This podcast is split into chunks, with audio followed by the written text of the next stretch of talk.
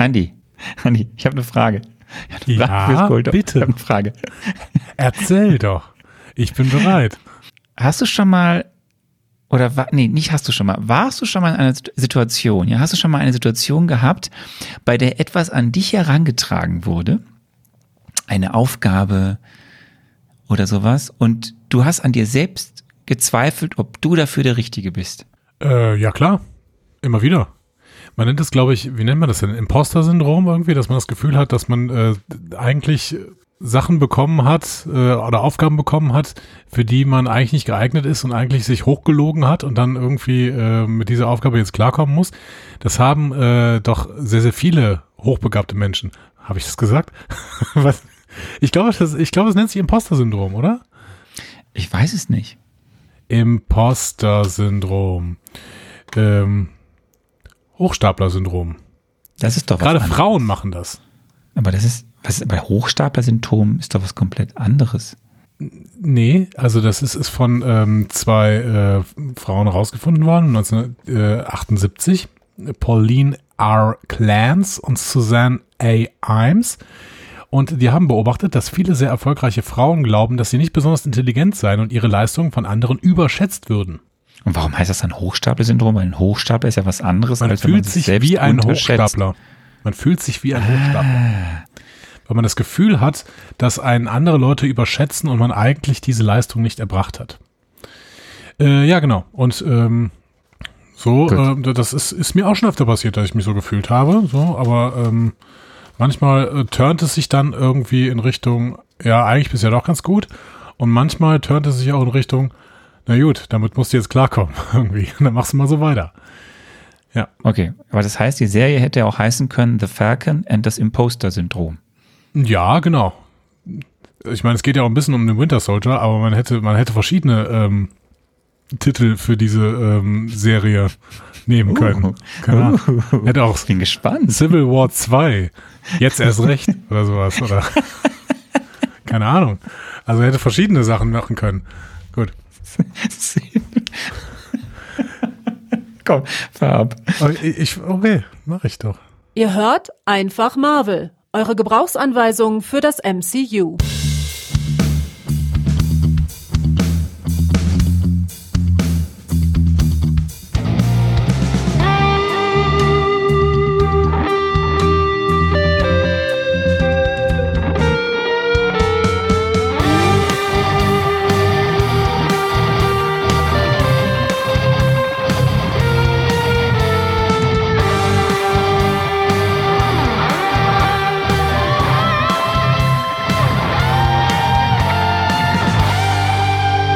Herzlich willkommen zu Einfach Marvel, eurer Gebrauchsanweisung für das Marvel Cinematic Universe. An der Gebrauchsanweisung heute.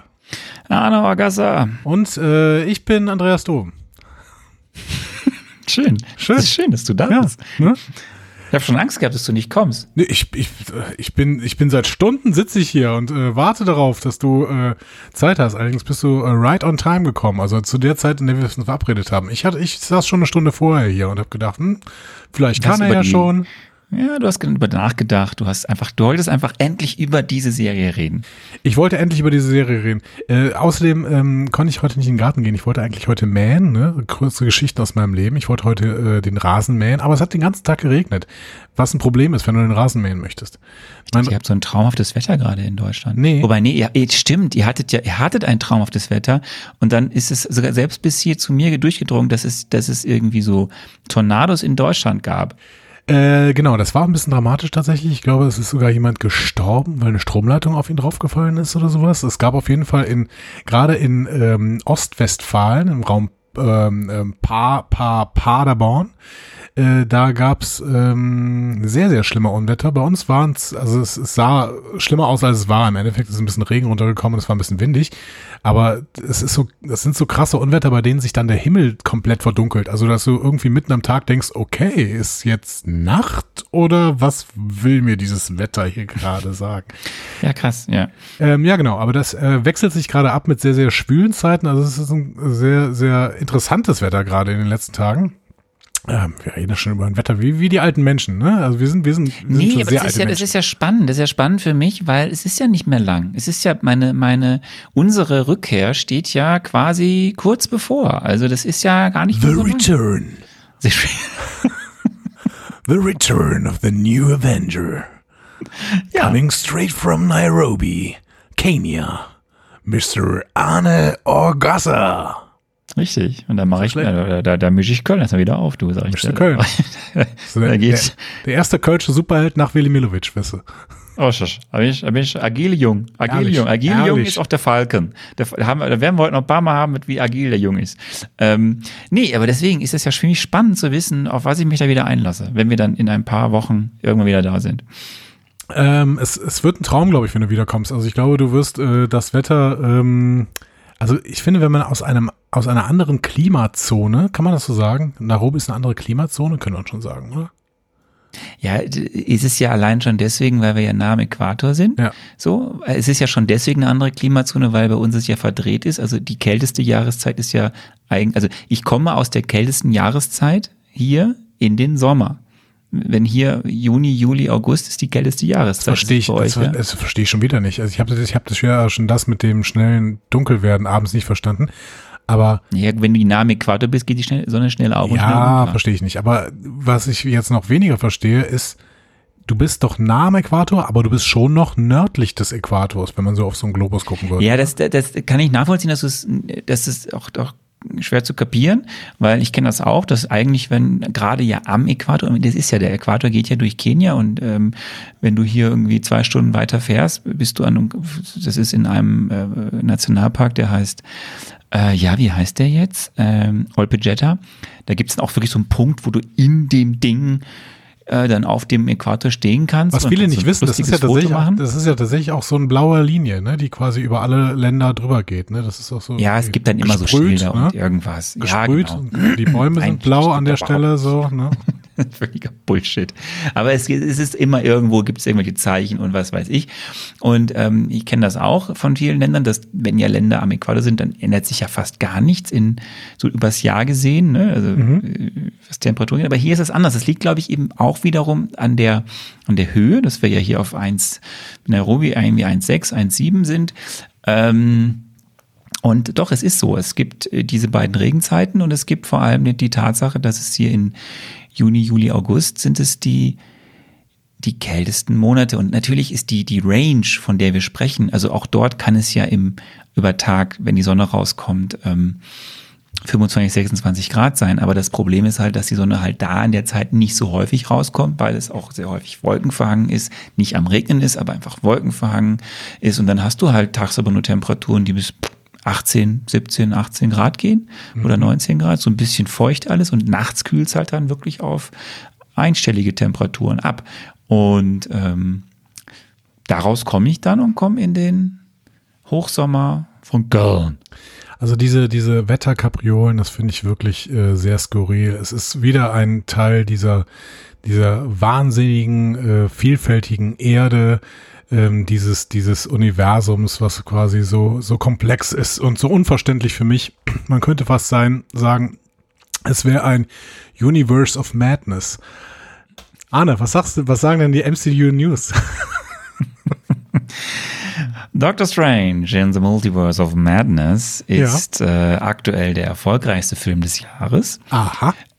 Aha, äh, er liegt aktuell bei, oder was heißt aktuell, das war der Stand Anfang der Woche, bei äh, über 803 Millionen US-Dollar. Er hat damit The Batman von DC vom Thron gestoßen in diesem Jahr. Die Prognosen sagen, dass dieser Film aber wahrscheinlich nicht die Milliarde reißen wird. Dafür hat das jetzt zu sehr abgeschwächt, sich äh, die Zuschauerzahlen. Aber man geht davon aus, dass das knapp, knapp sch- schaffen, also knapp drunter sein wird, so irgendwo zwischen 950 und 990 Millionen Ja, US-Dollar gut, einspielen aber dann kriegt das ja nächstes Jahr irgendwann hin oder sowas. Ne? Also ich meine, dann wird die Milliarde auf jeden Fall ja irgendwann gerissen werden. Wer, wer, wer weiß, wer weiß. Ich bin gespannt, wie das jetzt ist. Äh, wir haben ja, wir werden gleich, glaube ich, häufig, wir werden häufig, nochmal, wir werden, glaube ich, häufiger noch über diesen Mann sprechen, den ich jetzt sagen werde, Tom Cruise. Ähm, es gibt doch hier und da bestimmte Dinge, wo man mal auf Top Gun verweisen kann. Äh, der kommt ja jetzt, glaube ich, irgendwie, Top Gun Maverick, oder ist schon im Kino. Und ich bin ja gespannt, ob der jetzt irgendwie so durchstarten wird, wie alle prognostizieren. Nee, das glaube ich nicht. Ähm, was ich aber gesehen habe, ich habe ein Foto gesehen bei Twitter. Äh, da war ähm, hier der Batman. Wie heißt denn noch der Batman? Wie heißt noch mal der Batman aus den äh, aus der Nolan Trilogie? Ähm, Christian Bale. Christian Bale, den habe ich gesehen in so einem ganz komischen Outfit und das hatte, glaube ich, irgendwas mit einem Film zu tun, der auch noch aus dem MCU stand, nämlich Thor ja, ja, Love ja, and Thunder. Richtig, da freust du dich, glaube ich, ja am meisten drauf, weil du ja ein großer Taika Waititi-Fan bist. Das ist richtig. dieser äh, Kollege wird ja dort wie viele andere zurückkehren zu diesem Film, einmal als Regisseur und auch in seiner Paraderolle als Kork. Ähm, die, ja, es gibt, äh, es gab ja schon einen Teaser-Trailer zu Thor Love and Thunder, da haben wir noch nicht so viel vom äh, mhm. Antagonisten gesehen. Jetzt, seit Anfang der Woche, gibt es, liebe Leute, den äh, richtigen Trailer, den ersten richtigen Trailer zu Thor Love and Thunder. Und es ist ein großer Spaß. Es ist wirklich ein großer Spaß. Ähm, ich habe ihn gesehen, ich, hab, ich freue mich sehr. Und darin siehst du eben auch einen, einen recht weißen Christian Bale, der ähm, ja in diesem Film den, den Bösewicht geben wird. Ich bin sehr gespannt. Ich mag ja die Darstellungskunst von Christian Bale äh, sehr, sehr gerne. Ich glaube, ähm, ich glaube, der wäre kein Mensch, mit dem ich gerne irgendwas zu tun hätte. Aber der äh, muss ein sehr anstrengender Kollege genau. sein. Also ja, der genau. muss, also wenn man wenn man sich das Making of von den Batman-Filmen von Nolan anschaut, dann war das auch echt kein Sympath. Also der musste über das Set irgendwie, der war immer in seiner Rolle immer so ein bisschen griesgrämig drauf, hat alle angekackt. Also das war irgendwie, ist ein komisches Kerlchen. Genau. Aber ich mag seine Darstellungskunst und deswegen freue ich mich jetzt noch ein Stück weit mehr auf Thor, Love and Thunder. Worauf ich mich auch freue, weil ich das Gefühl habe, das könnte eine Serie sein, die sich nicht ganz so ernst nimmt, ist äh, She-Hulk. Da habe ich, ein, äh, hab ich ein Plakat gesehen. Du hast das Plakat, du hast aber nicht den Trailer gesehen, der ja, praktischerweise letzte Woche zum Marvelous Marvelous Marvelous Marvel Mittwoch veröffentlicht wurde. Ich äh, gucke keine Trailer, ich habe aber so ein Plakat gesehen, wo ähm, eine eine ähm, ja, man muss sagen, wahrscheinlich eine weiblich konnotierte Person, äh, nämlich eine Person mit Rock und Stöckelschuhen, äh, läuft eine Treppe hoch und sie hat äh, grüne Beine. Das habe ich, das habe, das, das habe ich gesehen. Wir hatten das ja schon mal hier. Es, es ist ja eine, es, es soll natürlich eine, also die Serie soll humoristisch angehaucht sein, mhm. natürlich auch mit ernsten Hintergründen, aber ähm, Tatjana Maslani, die die Hauptdarstellerin in dieser Serie spielen, also die die, die Darstellerin ist ähm, und die don, dort She-Hulk sein wird. Ist das nicht die ähm, aus dem Netflix, äh, aus dieser Netflix-Serie jetzt hier diese mit den Matroschka oder so? Ich habe jetzt noch nicht geguckt, wer genau Tatjana Maslani ist. Ich weiß nur, dass der Trailer letzte Woche veröffentlicht wurde mhm. und ähm, sehr erfolgreich war schon. Nach 24 Stunden hat er 78 Millionen Abrufe eingefahren und war damit nach der Serie, die wir heute besprechen, der zweiterfolgreichste Trailer einer MCU-Produktion. Ach, schau an. ähm, so, es kann aber doch auch liegen, dass einige sich über die CGI-Geschichten in diesem Trailer aufgeregt haben. Okay. Da gab es ein paar Debatten. Es gibt wohl noch CGI-Probleme und die Serie soll ja am 17. August veröffentlicht werden. Äh, und es, also es gab Debatten, ob denn die schon so weit sind. Also ich, mir ist das gar nicht so aufgefallen. Ich habe den irgendwie einmal kurz gesehen. Ich fand den cool, ich fand den ganz nett. Ähm, aber ja, es, es ist wohl so, dass man das CGI von gerade ihr als She-Hulk noch nicht so toll fand. Ja, Mal gut, sehen. Aber CGI-Bearbeitung ist ja fast das Letzte, was man irgendwie macht, weil man natürlich auch nicht die Szenen, die irgendwie im Final Cut äh, geopfert werden, auch noch mit CGI bearbeitet. Das wäre ja irgendwie viel zu teuer. Das heißt, äh, wir haben jetzt noch knapp drei Monate. Ähm, also ich kann mir sehr, sehr gut vorstellen, dass gerade. Das ist übrigens ein, ein Tag nach meinem Geburtstag. Ja, merkt euch das bitte. 17. August, Leute. Äh, könnt ihr dem, also ihr könnt am 16. August, ne, könnt ihr dem Arne äh, sehr viel Kekse schenken. Der, der mag sehr, Dann sehr bin ich ja auch Kekse. wieder in Deutschland. Genau. Und wenn ihr dann alles an die, an die Sendestudioadresse schickt, die ja uns im Impressum steht, richtig, ja. dann kriegen, dann kann ich das auch mal endlich essen. Ja, so. Also, ich muss mich 16. Jetzt, August. Wir müssen uns aber jetzt kurz noch von den News, also wir müssen bei Skihulk bleiben. Ja. Ich möchte aber einen kleinen Exkurs machen. Ich muss mich, ich muss mich, ich muss kurz mich richtig aufregen. Ich, ich muss jetzt richtig, ich werde jetzt zum Hulk. Ja, ich werde jetzt. Du, du bist doch schon ganz grün ums Gesicht. Ich, ich so. Ich habe zum ersten Mal in meinem Leben auf unserem Account beim Twitter habe ich zwei Menschen geblockt. Ja? Du, ich habe ich hab schon öfter Leute geblockt, glaube ich. Aber Okay. Aber ich habe, also Leute, ja, ich bin sehr, ich weiß sehr, sehr, sehr einfach mit dem Block-Button. Das mache ich relativ schnell. ich, ich weiß nicht, ob das jetzt daran liegt, dass wir ja, wenn wir jetzt immer näher an die, an die Veröffentlichung der, also in Echtzeit kommen, dass wir natürlich auch wesentlich mehr Leute noch abgreifen, die dann auch auf uns aufmerksam werden. Aber ich weiß nicht, ob ihr uns zuhört oder so dann und dann denkt, ihr müsst da irgendwie doofe Sachen bei Twitter schreiben. Das war ja gar nicht gegen uns gerichtet. Also, da waren so zwei Spätzl. Ich habe keine Ahnung. Ich sag mal sagen, zwei Pfosten, ja. Die haben irgendwie ein Problem mit starken Frauenrollen gehabt. Oder auch überhaupt ein Problem mit, mit, alles ist ja so Vogue. So, ja. Und die dann irgendwie so, ihr seid auch so Vogue, weil ihr das cool findet und diese Serie ist per se doof, weil er ist eine Frau und das ist alles jetzt nur noch Bullshit und warum muss man eigentlich irgendwas mitmachen mit Frauen und mit, mit, mit, mit, mit was weiß ich, mit schwarzen Leuten oder mit, und, ey Leute, dann hört uns nicht und folgt uns nicht auf Twitter, ja. Wir stehen hier, wir feiern das, wir freuen uns, wir, äh, wir haben selbst häufig genug thematisiert, dass wir zwei weiße Dudes sind und trotzdem deswegen auch extra Leute einladen, die andere Perspektiven hier reinbringen. Und wenn ihr damit ein Problem habt, dass wir das feiern, dass wir Vielfalt feiern, dass wir Gendern feiern. Ihr müsst es alles nicht machen, ja. Wir zwingen euch nicht. Aber dann zwingt uns nicht, euch diesen, dass ich mir diesen Scheiß anschauen muss, den ihr da bei Twitter postet. Oder irgendwie, nee. Also, wir werden geblockt. Ja, wir, wir freuen uns über unsere geile Community, aber die, die hier nicht irgendwie auf Toleranz mitgehen wollen oder irgendwie das doof finden, dass Marvel auch starke Frauen oder starke Rollen aus was weiß ich macht, dann geht halt weg. So, fertig mit meinem Rant. Finde ich gut. Ähm, und äh, möchte dir natürlich hundertprozentig zustimmen. Ne? Also ne? jegliche Diversität äh, wird von uns als gut erachtet und wer das äh, nicht so sieht. Sexismus und Rassismus sind keine Meinungen, Leute. Ne? Also Meinungsfreiheit finden wir gut, aber ne, bezieht sich eher darauf, dass zum Beispiel Arne Sachen total toll findet, die ich doof finde. Also das MCU zum Beispiel. Nein, nicht das ganze MCU. Nein, keine Angst. Ne? Aber ihr wisst, Meinungspluralismus ist kein Problem für uns. Äh, das äh, repräsentieren wir hier durch den Podcast. Äh, aber wie gesagt, ähm, Menschenfeindlichkeit, einfach keine Meinung. Dankeschön. Ähm, Wir kommen noch zu einem Marvel Hammer. oh, ein Hammer. Habe ich, habe ich irgendwas wie ein, hab- haben wir einen Sound? Haben wir einen Hammer-Sound? Wir, Nee, haben, ne? wir haben Hammer Sound. Ach, wir haben das.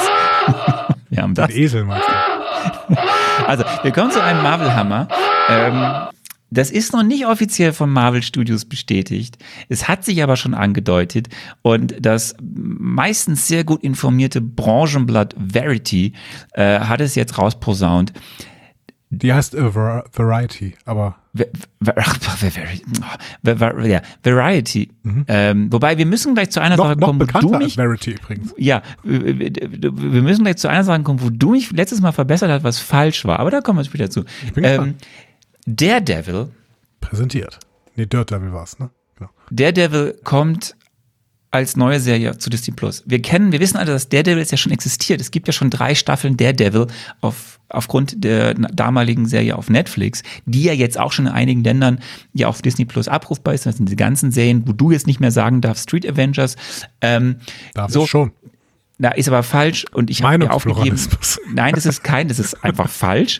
Ähm, äh, Defenders ist der, aber ist was anderes. So, also Daredevil, Leute, bekommt, äh, wird, ob es fortgeführt wird, ob es neu angesetzt wird, aber de facto, es wird ähm, Daredevil eine neue Serie geben, ähm, die extra für Disney Plus produziert wird.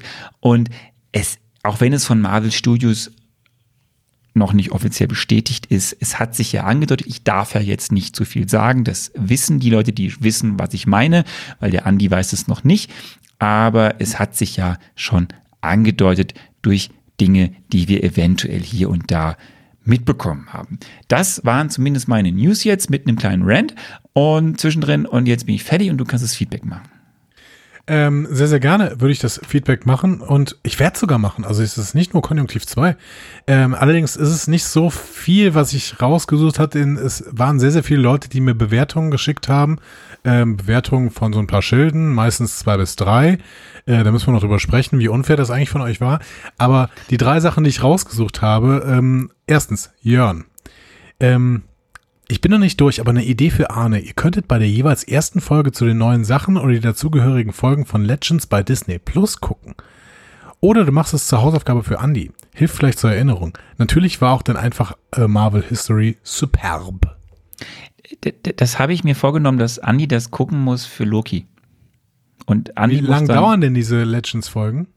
Also wer es nicht weiß, es gibt auf äh, in dem unter dem Marvel-Button bei Disney Plus gibt es äh, einen Reiter oder es gibt, ich glaube, es gibt gar keinen Reiter. Man muss das glaube ich ein bisschen suchen.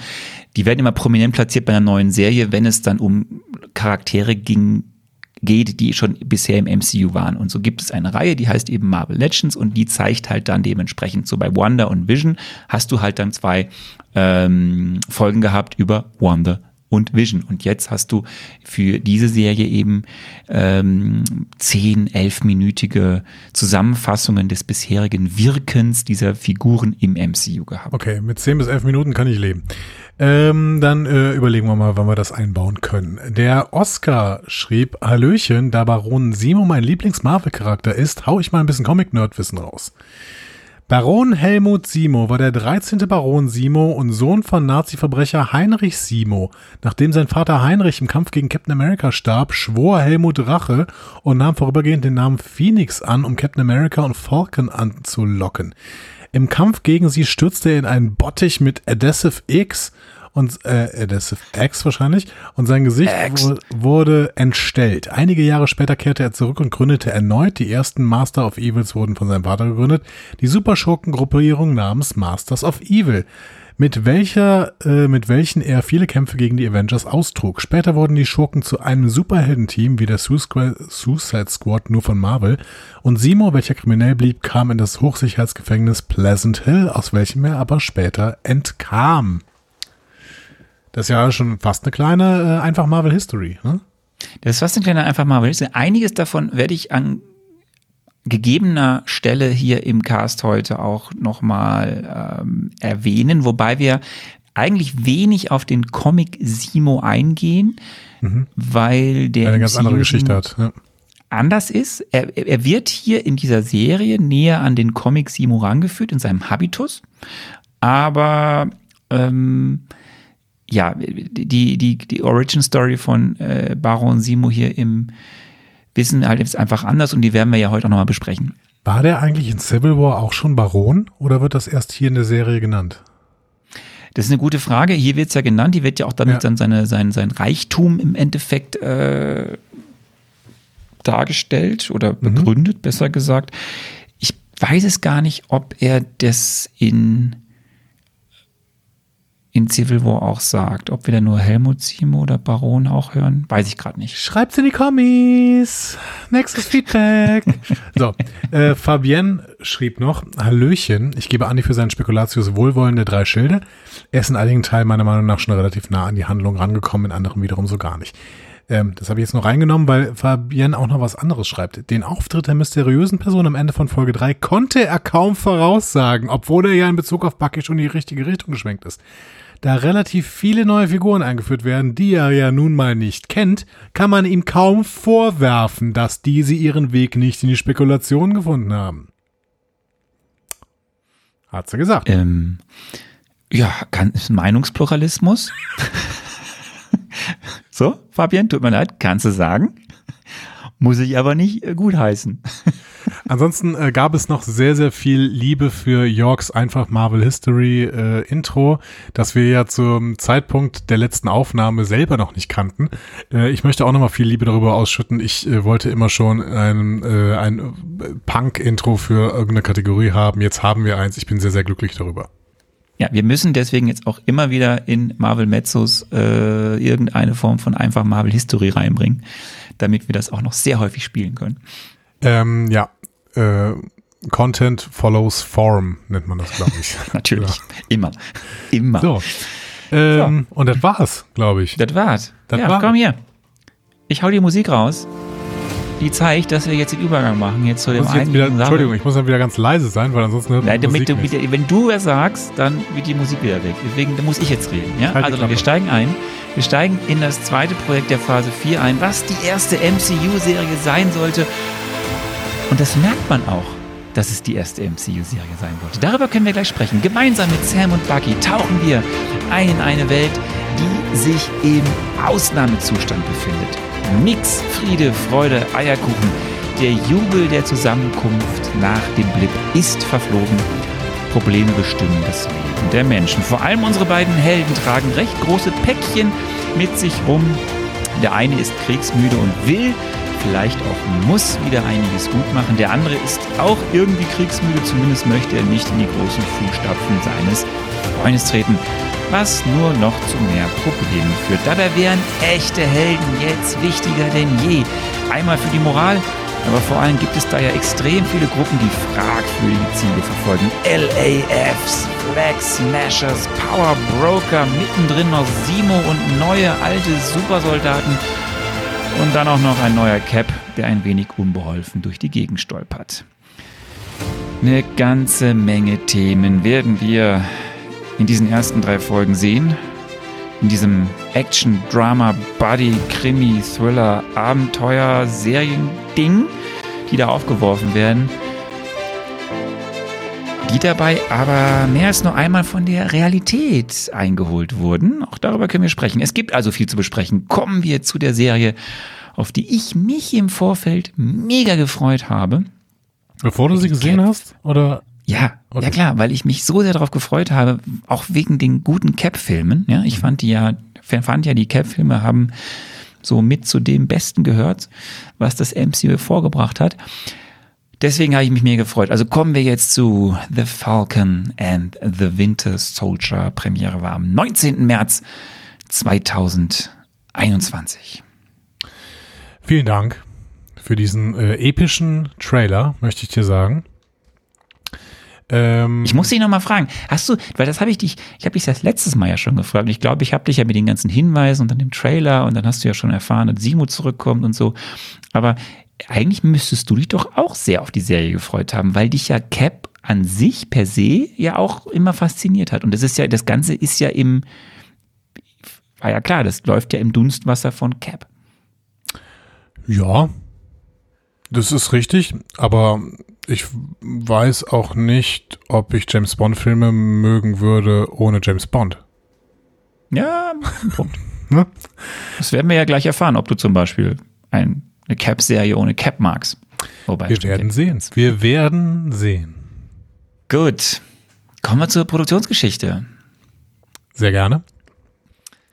Ähm, wir gehen zurück, auch hier Mitte ins Jahr 2018, in die Mitte dieses Jahres. Ähm, ich werde jetzt nicht, und das werde ich jetzt, das war mal Disclaimer für die nächsten Serien, die kommen werden. Ich muss jetzt nicht immer wieder erzählen, was die Strategie von Disney Plus war, warum sie, warum der Konzern einen Streamingdienst eingeführt hat, dass man jetzt damit natürlich die Chance hatte, egal ob wir jetzt von Marvel reden, ob wir jetzt das besprechen, was die bei Star Wars machen oder bei anderen Dingen, dass die jetzt eben Nebencharaktere beleuchten können, etc. pp.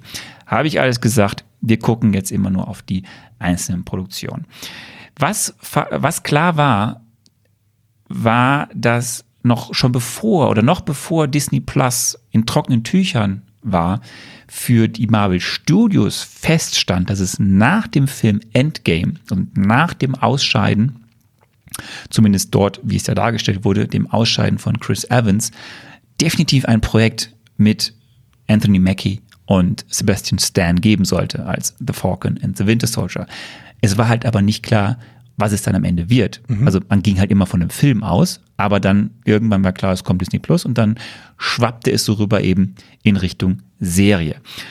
Und es, was aber relativ früh klar war, egal ob es nun Filmprojekt geworden wäre oder Serie, dass es eben ein Projekt werden sollte, in dem dieses Buddy-Movie-Element zwischen diesen beiden Charakteren eben herausgearbeitet wurde. Allein schon wegen dieser ganz kurzen 12-Sekunden-Szene aus Civil War, du erinnerst dich vielleicht, wo sie im Auto saßen und äh, The Falcon nicht nach vorne rutschen wollte und irgendwie Sebastian Stan als Winter Soldier eingeengt hinten saß und diese Chemie den Leuten so Spaß gemacht hat, dass sie davon mehr sehen wollten und auch die Marvel Studios einfach mehr sehen wollten und diese beiden Charaktere halt aufeinander prasseln. Ich habe mich ehrlich gesagt nicht mehr dran erinnert, aber ich äh, habe dann gedacht, okay, das mit dem, ähm, ich glaube, das kommt ja in der dritten Folge, hier ist dieser genau, Gag ja. nochmal, da habe ich irgendwie gedacht, okay, das muss eine Anspielung sein und habe dann nochmal nachgelesen, worauf es eine Anspielung ist. Ja, ja Civil War. Aus Civil War, ja. Da war das, war das im Leipziger der, Flughafen oder was? Oder? Genau, das, die sind in der Tiefgarage oder in, in, dieser Garage am Leipziger Flughafen, bevor der Kampf losgeht. Okay. Mhm. Wo sie auf Ant-Man treffen zum Beispiel. Und ja, und dann war klar, diese Serie soll tiefere Einblicke geben in die Charaktere von vor allem von Bucky, was er alles durchgemacht hat, endlich mal die Historie oder zu, zu, zum Fühlen lassen, was eigentlich das heißt, dass das ein Winter Soldier war, der halt viele komische, böse Dinge gemacht hat. Klar, und dann sollte es um die Weitergabe des Schilds gehen. Was macht das mit Sam? Was heißt das für ihn? Was heißt das überhaupt für eine, eine, eine Welt, die jetzt nach dem Blip irgendwie nach neuen Helden lechzt, nach neuen Symbolfiguren? Es sollte aber auch, als dann klar war, dass es eine Serie wird, einfach mal auf das Superheldenleben an sich mhm. geguckt werden. Was heißt das eigentlich? Wie leben die eigentlich abseits von ihren Schlachten? Mhm. Was essen die zum Frühstück? Was, Snacks was oder, oder ein Brötchen? Richtig, mit was aber noch nicht. rumschlagen. Ja, aber man sieht andere Dinge. Ähm, und dann natürlich, und deswegen meinte ich ja, es war ja irgendwie, das merkst du dieser Serie an, auch dass es die erste Serie hätte sein sollen, hier wird halt sehr stark auch der Fokus auf das gelegt, was macht der Blip mit dieser Gesellschaft. Mhm. Kommen wir später dann zu. Ähm, wir gehen weiter im Jahr 2018. Verschiedene Autoren haben dann angefangen, mit leitenden Angestellten von Marvel selbst Konzepte zu entwickeln. Also es war immer quasi ein Autor oder ein Autorenteam, was zusammen mit einem aus dem höheren Management von Marvel Studios äh, ein Konzept entwickelt hat und dies wurde dann Kevin Feige gepitcht. Und unter denen war ein äh, kreativer Autor, äh, Malcolm Spellman, und der hat gemeinsam mit Nate Moore was gepitcht, was dann am Ende Feige überzeugt hat. Und das ist ganz interessant, weil Spellman eigentlich der Meinung war, das war überhaupt nichts, weil er am Tag des Pitches eine Migräne hatte und wohl eine ziemlich eine grottige Performance abgeliefert hat. Ich habe beim letzten Mal übrigens gesagt, ah ja, Spellman, das war ja irgendwie, äh, das ist ja eine alte Hollywood-Dynastie oder sowas, ne? Ich meinte aber Spelling, ne? Tori Spelling und sowas, ne? Und, Ach, die, ja. Nee, und äh, nee. Spellman kannte ich aber auch, weil Sabrina heißt ja so. Die Hexe, The Teenage Witch, heißt Sabrina Spellman. Ist das so? Ja. Ich wusste nur, dass ich den Namen irgendwoher kannte. Und Sabrina Spellman äh, ist Sabrina the Teenage Witch ich, ich, das Ding ist, du kannst aber Malcolm Spellman tatsächlich kennen. Also einmal kannst du ihn kennen, weil es, also er ist ein Afro, afroamerikanischer Autor und Produzent, ist in dieser Serie halt nun mal jetzt der Showrunner, das kreative Lead, ne, Producer und äh, Autor. Ähm, und ist selber bekannt geworden durch, äh, weil, weil er an, an, an, an einigen Folgen von Empire mitgeschrieben hat mhm. und war dann Producer der Apple TV-Serie, Apple TV Plus Serie Truth Be Told ist jetzt aktuell an Bel Air beteiligt, diesem, glaube ich, Drama-Reboot von Der Prinz von Bel Air. Du kannst aber Spellman auch deswegen kennen, weil sein Vater wiederum, mhm. A.B. Spellman, eine wichtige Figur in der, ja, in, in, in der Black-Bewegung, im Black Movement äh, von Amerika ist, weil Spellmans Vater war Dichter, Musikkritiker und sowas wie so ein Kunstmanager und Kunstverwalter. Und er war Teil der Black Arts Movement. Okay. Das ist eine Kunstbewegung der 60er, 70er Jahre die die Belange der schwarzen Community über Kunst und Kunstprojekte vermitteln wollten, sowie schwarze Kunst und Kunstinstitutionen fördern wollten. So ist quasi so diese, diese spirituelle Schwester von der Black Power Bewegung. Oder wir hatten das ja alles bei Black Panther mal, was es dafür verschiedene Bewegungen gab. Mhm. Und das war jetzt so die Kunstbewegung in diesem, in diesem Movement. Und da okay. war er eine wichtige Figur. Und wie gesagt, Malcolm Spellman ist der Sohn eines dieser Mitbegründer der Black Arts Bewegung. Mhm. So, das dazu. Nee, äh, habe ich noch nie gehört, aber finde ich ganz interessant. Kann ich mich mal irgendwie, kann ich mal so einen Wikipedia-Grind draus machen, irgendwie, dass ich dann mir ein paar Sachen durchlese oder so. Ja. Hm?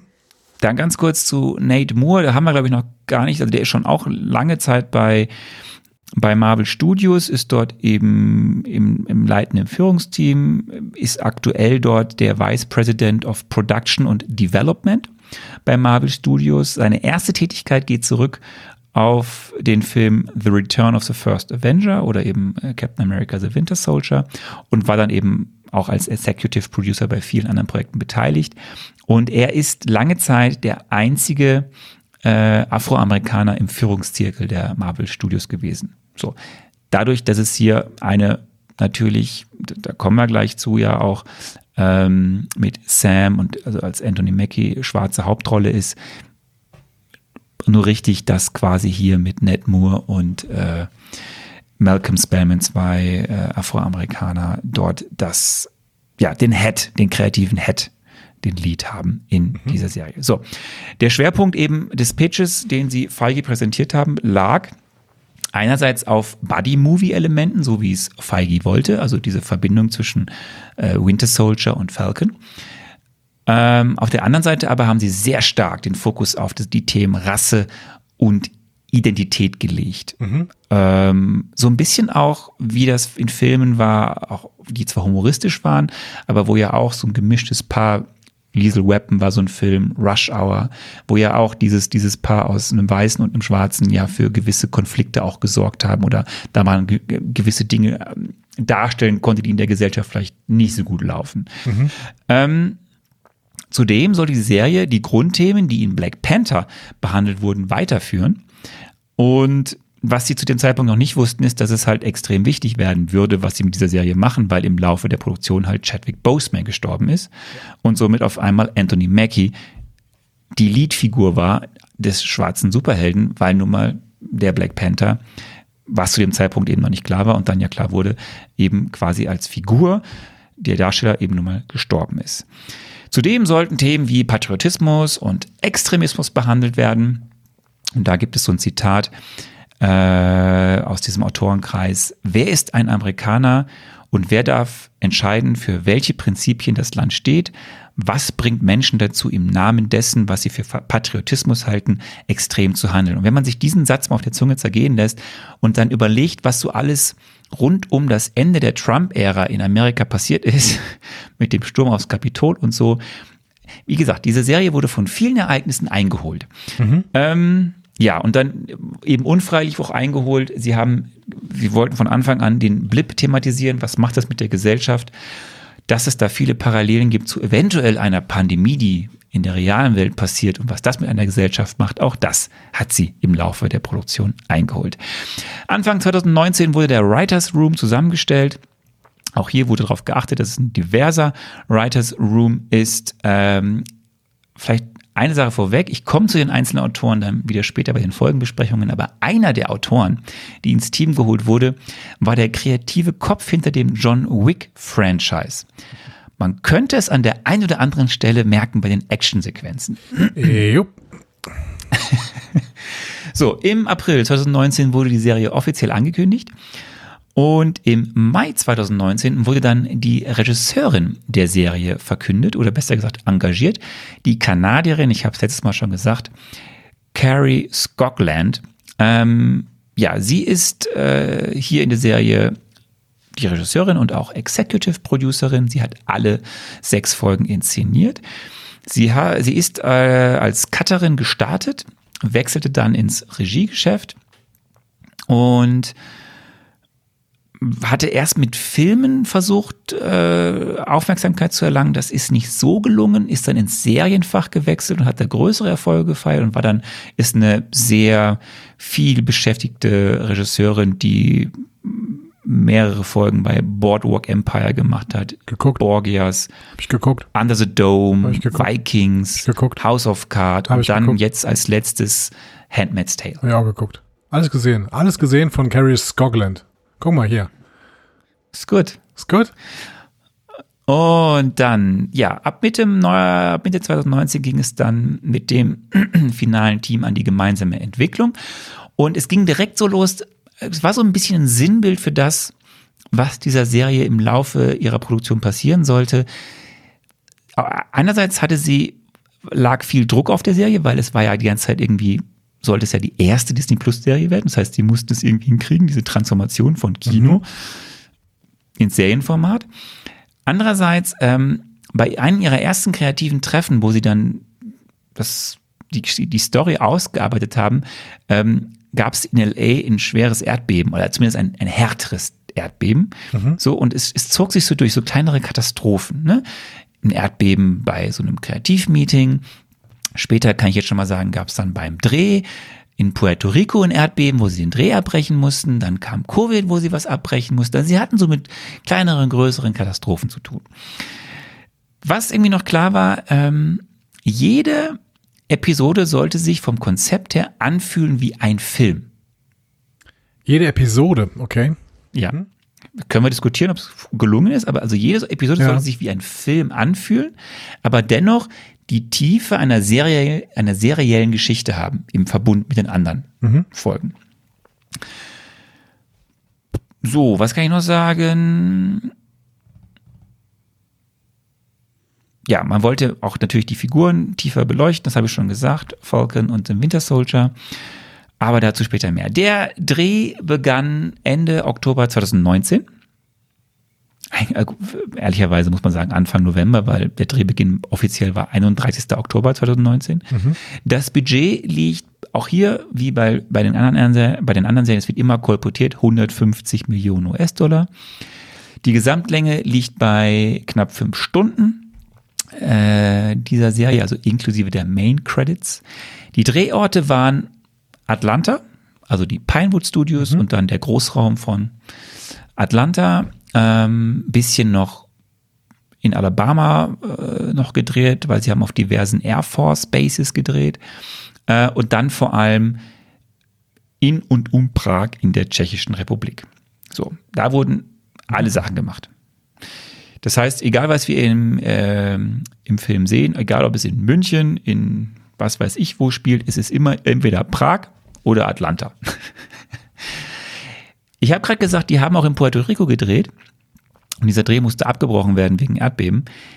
Keine Ahnung, welche Szenen, ob es Szenen aus Puerto Rico in diese Serie geschafft haben oder ob sie davon gar nichts verwendet haben, weil soweit ich weiß, wenn man sich das anschaut, wenn man sich die Set Pieces anschaut, was wo gedreht wurde in so Location Guides, kommt nie Puerto Rico vor. Mhm. Aber offiziell haben sie auch eine Zeit lang in Puerto Rico gedreht. Ähm, der Dreh ging dann bis Februar 2020 in Atlanta und in Pinewood Studios. Dann haben sie äh, gewechselt Richtung, erst Richtung Puerto Rico, dann abgebrochen, dann Richtung Prag. Dort wurde bis Anfang März gedreht, ja, und dann kam Corona wie schon bei WandaVision, es gab dann eine längere Auszeit und dann ging es das Ganze weiter in Atlanta ab August 2020 und dann nochmal in Prag für ein paar Wochen, bis Drehschluss war, quasi ein Jahr später, nämlich dann Ende Oktober 2020. Vielleicht ein paar Sachen noch zu dem Team hinter der Kamera. Äh, die Musik ist von Christoph Beck. Den kennt man, weil er auch bei anderen Captain America Filmen schon den Score gemacht hat. Zum Beispiel aber auch bei Kingsman, den Film der Kingsman-Reihe. Ähm, vielleicht noch der Schnitt. Äh, das ist wieder Jeffrey Ford. Das ist dieser MCU-Stammcutter, der bei ganz, ganz, ganz, ganz, ganz, ganz vielen Projekten den äh, Schnitt gemacht hat und von dem auch ja die Idee kam in Avengers Endgame, wie denn dann quasi der letzte Satz von Iron Man ist. Das war seine Idee auf diesen Bezug zum allerersten MCU-Film in Iron Man. Ich bin mhm. Iron Man. So hört er ja quasi auf. So, die Serie sollte, wie gesagt, eigentlich im August 2020 veröffentlicht werden. Das ging alles nicht. Deswegen erst März 2021 als zweite Serie. So ist noch so ein paar letzte Fakten hier. Ähm, Ganz lustig ist, äh, Spellman wurde dann gebeten, doch mit ein paar Leuten aus dem großen Marvel Studios Trott zu sprechen, so andere Autoren und so, und sich so ein bisschen Tipps zu holen, wie man da so arbeitet. Und äh, Christopher McFeely, der die ganzen Avengers und Cap-Filme gemacht hat, als Drehbuchautor, der hat ihm den Tipp mitgegeben, lass dein Ego an der Tür, wenn du bei Marvel arbeitest. Ja. Ich verstehe, dass Christopher McFeely diesen Tipp gibt. Ich weiß aber nicht, ob das ein guter Tipp ist. Weil wenn du deine eigene kreative ähm, Vision irgendwie mit Marvel versuchst in Einklang zu bringen und damit dein Ego dann tatsächlich doch auch mal nach vorne stellst, ähm, kann es auch vielversprechender sein, als einfach nur Marvel zu machen. Ich weiß ja gar nicht, ob das damit gemeint ist. Ich glaube ja eher, dass damit ähm, weniger versuchen, mit dem Kopf durch die Wand zu rennen, sondern eher Dialog. Mhm. Ich glaube schon, dass du deine kreativen Ideen umsetzen kannst, wenn du in einen Dialog gehst und nicht, wenn du versuchst, von Anfang an etwas durchzusetzen, wo du einfach glaubst, ohne Rücksicht auf Verluste, das ist das Beste, was es gibt. Mhm. Okay. Ja, kann beides gemeint sein, ne? Mhm.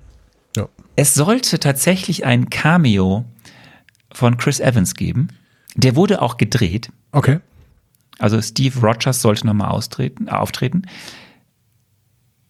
Ich kann aber jetzt schon verraten, damit verrate ich nicht zu viel, auch für die letzten drei Episoden.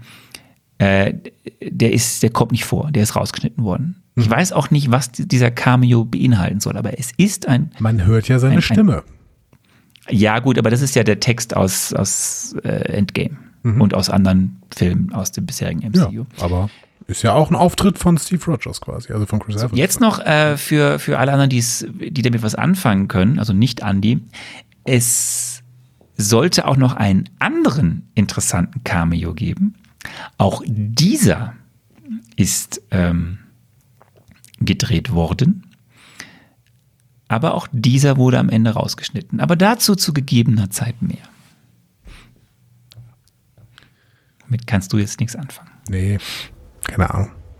Alles gut. Gut. Wir, wir steigen ein. Wir steigen ein in, in, in, in The Falcon and the Winter Soldier, Folge 1 bis 3. Lieber Andi, was heißt das jetzt? Was musst du groß in die in Runde brüllen? Spoiler Alert. Oh, gar, gar nicht so gut, war nicht, war nicht tief genug, aber ist egal. Ähm, genau, also ab jetzt werden wir. Ich Unterlege das. Ach, dieser Esel, ey. Also nicht du, sondern dieser Esel-Sound. Ähm, ja, ab jetzt werden wir gnadenlos spoilen, was in dieser äh, Serie vorkommt. Und ähm, ja, wir werden über diese ersten beiden Folgen reden. Ähm, was sagst du denn? Möchtest du erst mir ein paar Fakten über diese Folgen erzählen, bevor ja. ich dann anfange, äh, eine Inhaltsangabe zu machen oder was? Ja, wahrscheinlich. Richtig, ne? richtig. Wir, wir, wir machen ganz kurz. Also wir fangen jetzt an, wir, wir, gucken erst auf die ersten beiden Folgen. New World Order und das The Star und in der Vorbereitung ja schon mitgegeben. Ne? Ich habe da schon geistig. Und jetzt muss ich eine Sache sagen. Du hast mir letztes Mal vorgeworfen, dass es nicht The Star Spangled Man, sondern The Star Sprangled Man. Nein, du hattest, nein, du hattest Sprangled gesagt und ich habe gesagt, das ist falsch, das ist Spangled weil du auch Sprangled reingeschrieben hattest ins Skript. Das war einfach so. ein Tippfehler. Okay. Und äh, da du ja äh, quasi wie Thomas Gottschalk alles vorliest, was dir auf dem Teleprompter gestellt wird, hast du auch Star Sprangled gelesen. Äh, nein, Spangled. Moment, jetzt bin ich völlig irre. Ähm, ich bin. Vielleicht habe ich es auch. Nee, du hast, du, ich glaube, du hast jetzt gerade im zweiten Nachdenken überlege ich. Nee, wahrscheinlich. Ähm, ich hatte nämlich recht. Genau, wahrscheinlich ich habe ich auf die Flagge bezogen, Star Sprangled Banner. Und Du hattest es aber richtig vorgelesen, aber falsch im Skript stehen. Irgendwie, irgendwie, irgendwo war da ein Huddel drin und deswegen habe ich gedacht, okay, es muss ja, muss ja von The Land of the Free Star Spangled sein. Ich habe jetzt es aber heißt aber The Star, Spangled. Spangled Man. Also ja, das, war, das, das ist ja auch verwirrend. Also Leute, wenn, ihr, wenn ihr Captain America zeigt und dann The Star Spangled sagt, obwohl der ja die Symbolfigur der, äh, des Landes ist, die, äh, deren Nationalhymne The Star Sprangled Banner ist. Also, Freunde. Freunde. Bleiben wir im Deutschen. Freunde. Es sind, es sind die Folgen Eine neue Welt und der Sternenbannermann. Ich finde New World Order mit Eine neue Welt echt schlecht übersetzt übrigens. Gefällt mir ich überhaupt find, nicht. Aber das Problem haben wir ja häufig, dass äh, egal ob wir jetzt bei Marvel sind oder auch in anderen Franchises, was die Übersetzung von Folgentiteln angeht, sind sie nicht immer so gut dabei. Aber was, was ich mich ja frage, ne? vielleicht haben die Deutschen uns auch hier so einen kleinen Hinweis gegeben. Darf ich dir eine Frage stellen, die du mir beantworten musst? Ja, bitte. Sind wir hier in der Realität, auf der Welt, auf der wir auch weitermachen wollen? Ja. Okay. Du, hast, nee, du hast ja noch nichts mit irgendwie. Also, das wäre auch, das kannst du dir auch immer mit beantworten, dass es die erste Serie sein sollte. So, diese erste Serie wollte Auswirkungen zeigen dessen, was wir am Ende von Endgame gesehen haben. Wie heißt diese So, Welt? und- und- äh, 834, nee, 6, irgendwas mit 6, oder? Sechs? 616, Earth 616. 616. Okay. Ja. So. Äh, Regie ist jetzt immer klar, das ist Carrie Scotland und das Buch der ersten Folge hat Malcolm Spellman selbst geschrieben.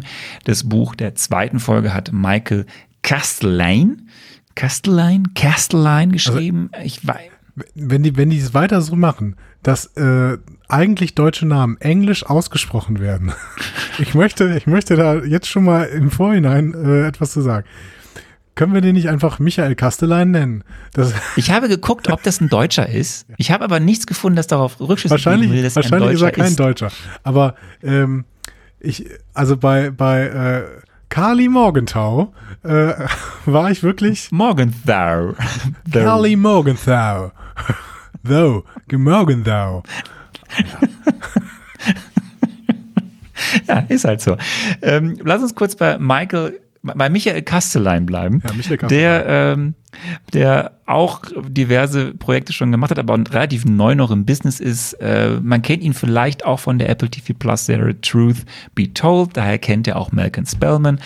Ist jetzt auch äh, Mitautor gewesen von Moon Knight. Mhm. So, das ist vielleicht mehr in die Zukunft geschaut. Und du hast noch reingeschrieben, dass er Hand of God gemacht hat. Ähm, Er hat noch ein bisschen bei Hand of God mitgearbeitet. Da habe ich, glaube ich, die erste Staffel gesehen. Das ist doch die ähm, Serie mit ähm, Ron Perlman, oder? Ron Perlman als. Anwalt, meine ich. ne? Ja, ja. Hat Gehen wir mir kurz gut gefallen, die erste Staffel. Hm?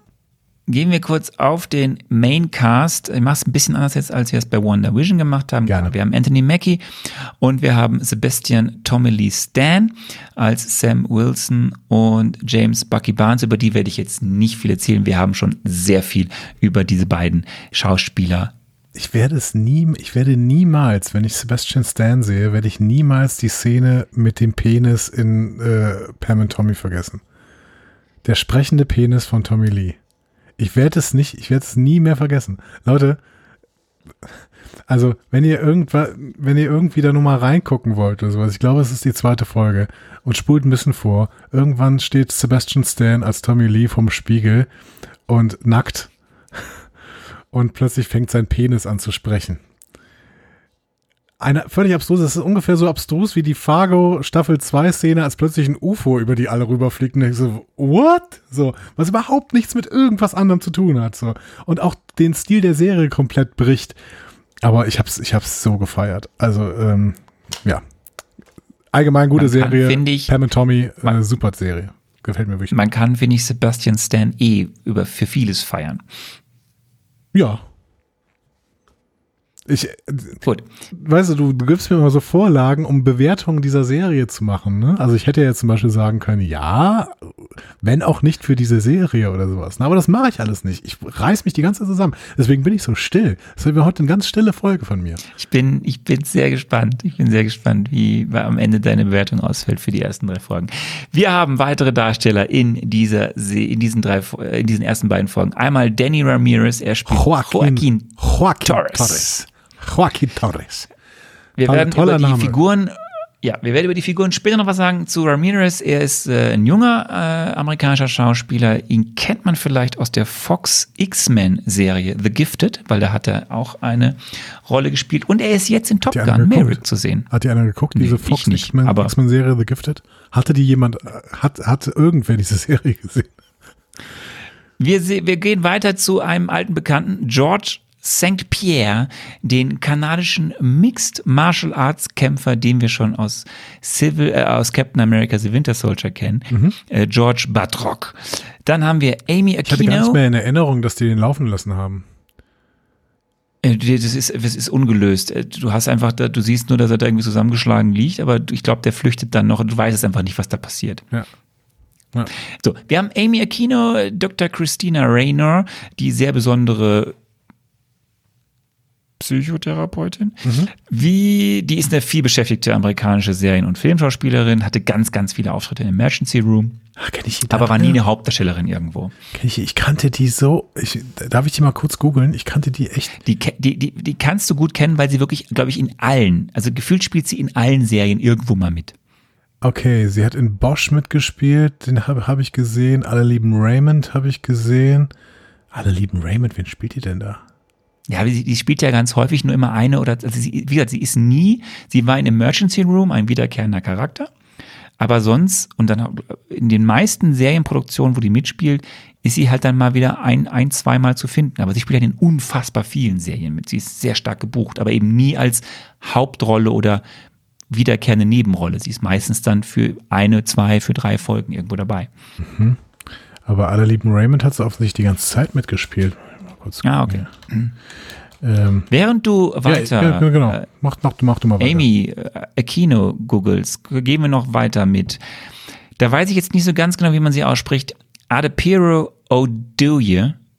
Sie spielt die Schwester von Sam, Sarah Wilson. Mhm. Ähm, kann man kennen, weil sie in 12 Years a Slave eine gewichtige Rolle hatte oder in The Big Short. Ähm, dann haben wir Carly Morgan-Thoreau gespielt von Erin Calliman, ist eine britische Schauspielerin. Die ist bekannt geworden durch Solo, A Star Wars Story. Und dann kommen wir zu White Russell, den New Captain America John Walker.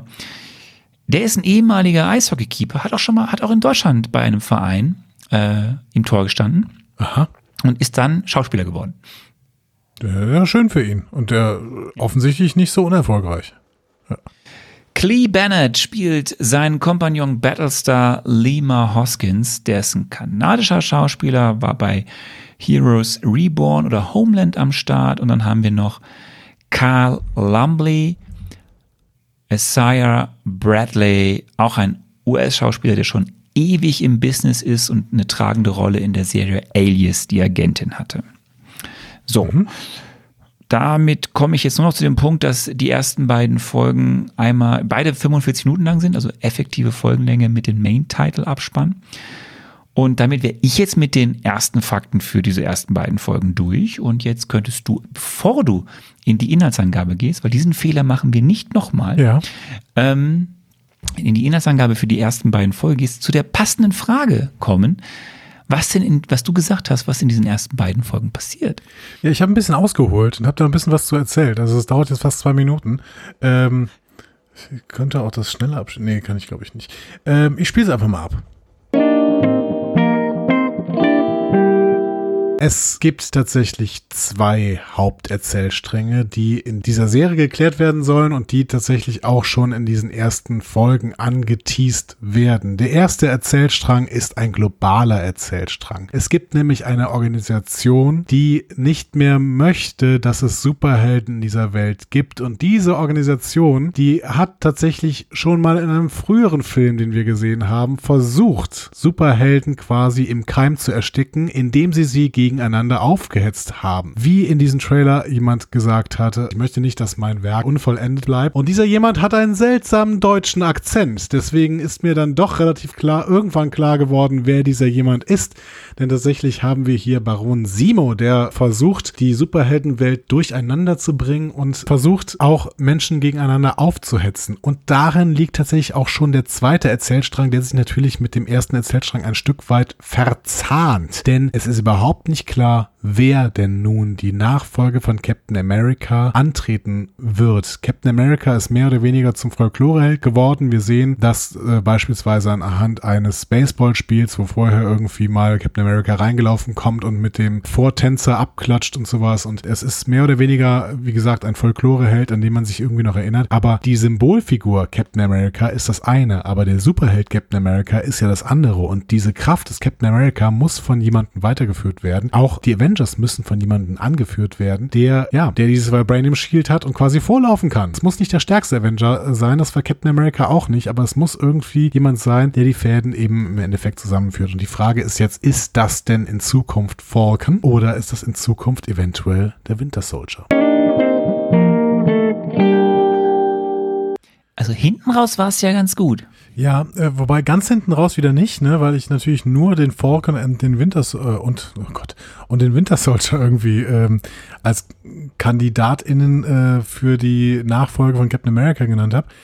Ähm, Nach vorne ja, also ich habe schon, finde ich, relativ richtig erkannt, dass es auch um einen globalen Strang geht, ne, um ein, grö ein größeres Problem, was es eben zu lösen gilt. Es ist aber eben nicht das Problem, dass es eine Organisation gibt, die keine Superhelden mehr haben möchte, so wie es äh, Simo quasi äh, bei Civil War war. Ähm, sondern Weil es ihn ja auch gibt. Also er ist ja sich, er bleibt ja, sich ja de facto treu. Genau. Ähm, und er möchte auch weiterhin keine Supersoldaten, wie man später doch an einem Move relativ deutlich sieht. Aber ähm, äh, die Organisation, die hier tatsächlich das größere Problem darstellt, ist eine Organisation, die nicht damit klarkommt, dass jetzt ein Fokus drauf gelegt wird, dass die Leute nach dem Blip wieder da sind. Die möchte gerne die Welt im Blip äh, wieder haben, weil das war eigentlich die bessere Welt. Also eigentlich sind das, äh, man könnte sie nennen, äh, Zeugen Thanos. So. Ne? Oh. Hm? Ich bin sehr gespannt, wie du sie jetzt gleich nennst in deiner Inhaltsangabe. Da werde ich sie genau so bezeichnen, wie die Serie das von mir haben möchte. Soll ich denn damit okay. anfangen? Dann hau doch mal raus, die ersten beiden Folgen. Sehr, sehr gerne. Die erste Folge, The New World Order. Wir sind sechs Monate nach der Rückkehr post Blip und Thanos Niederlage.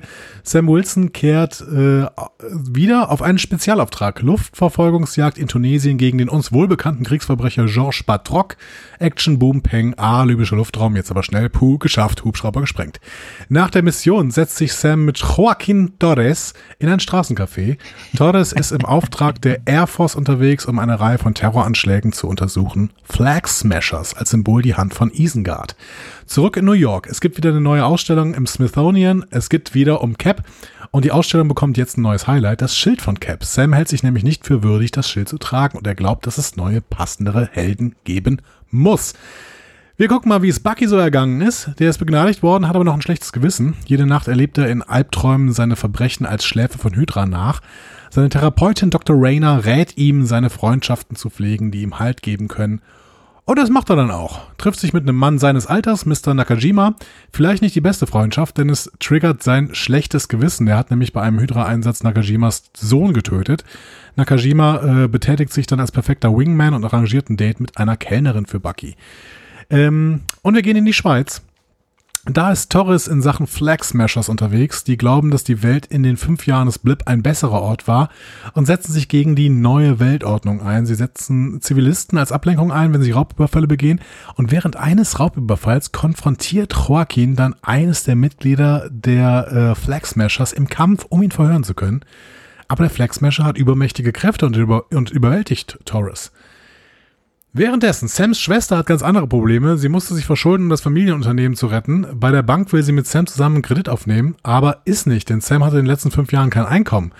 Witzlos, weil er ja Staub war. Aber ist halt jetzt so.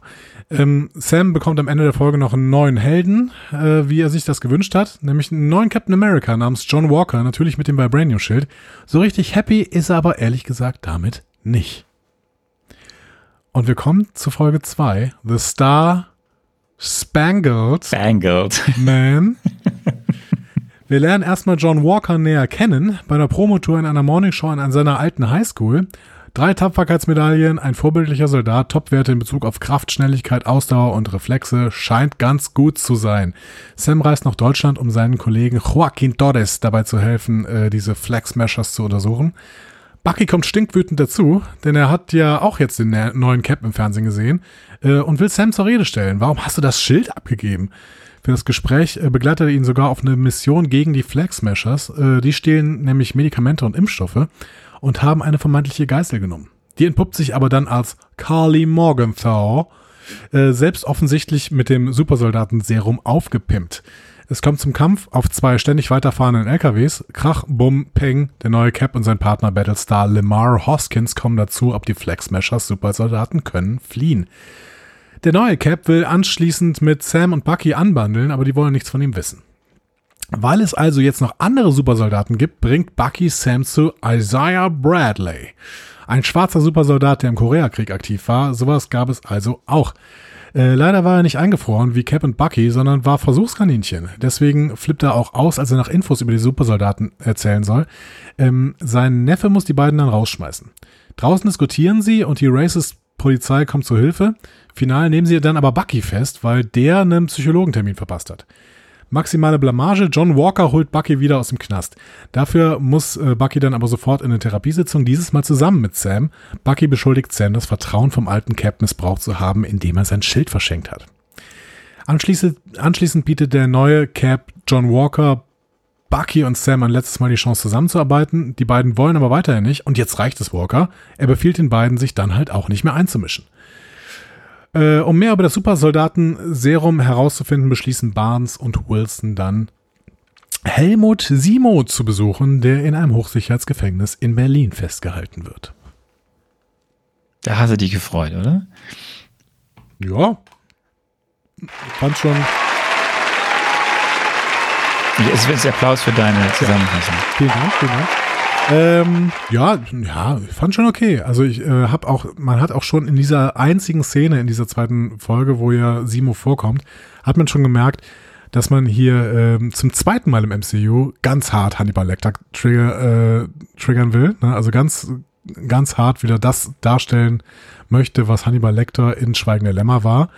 Ähm, nämlich eben ein, ein Häftling, der in der Zelle sitzt und dann erstmal befragt werden muss, weil man mit ihm zusammenarbeiten muss. Der aber unberechenbar ist. Ja.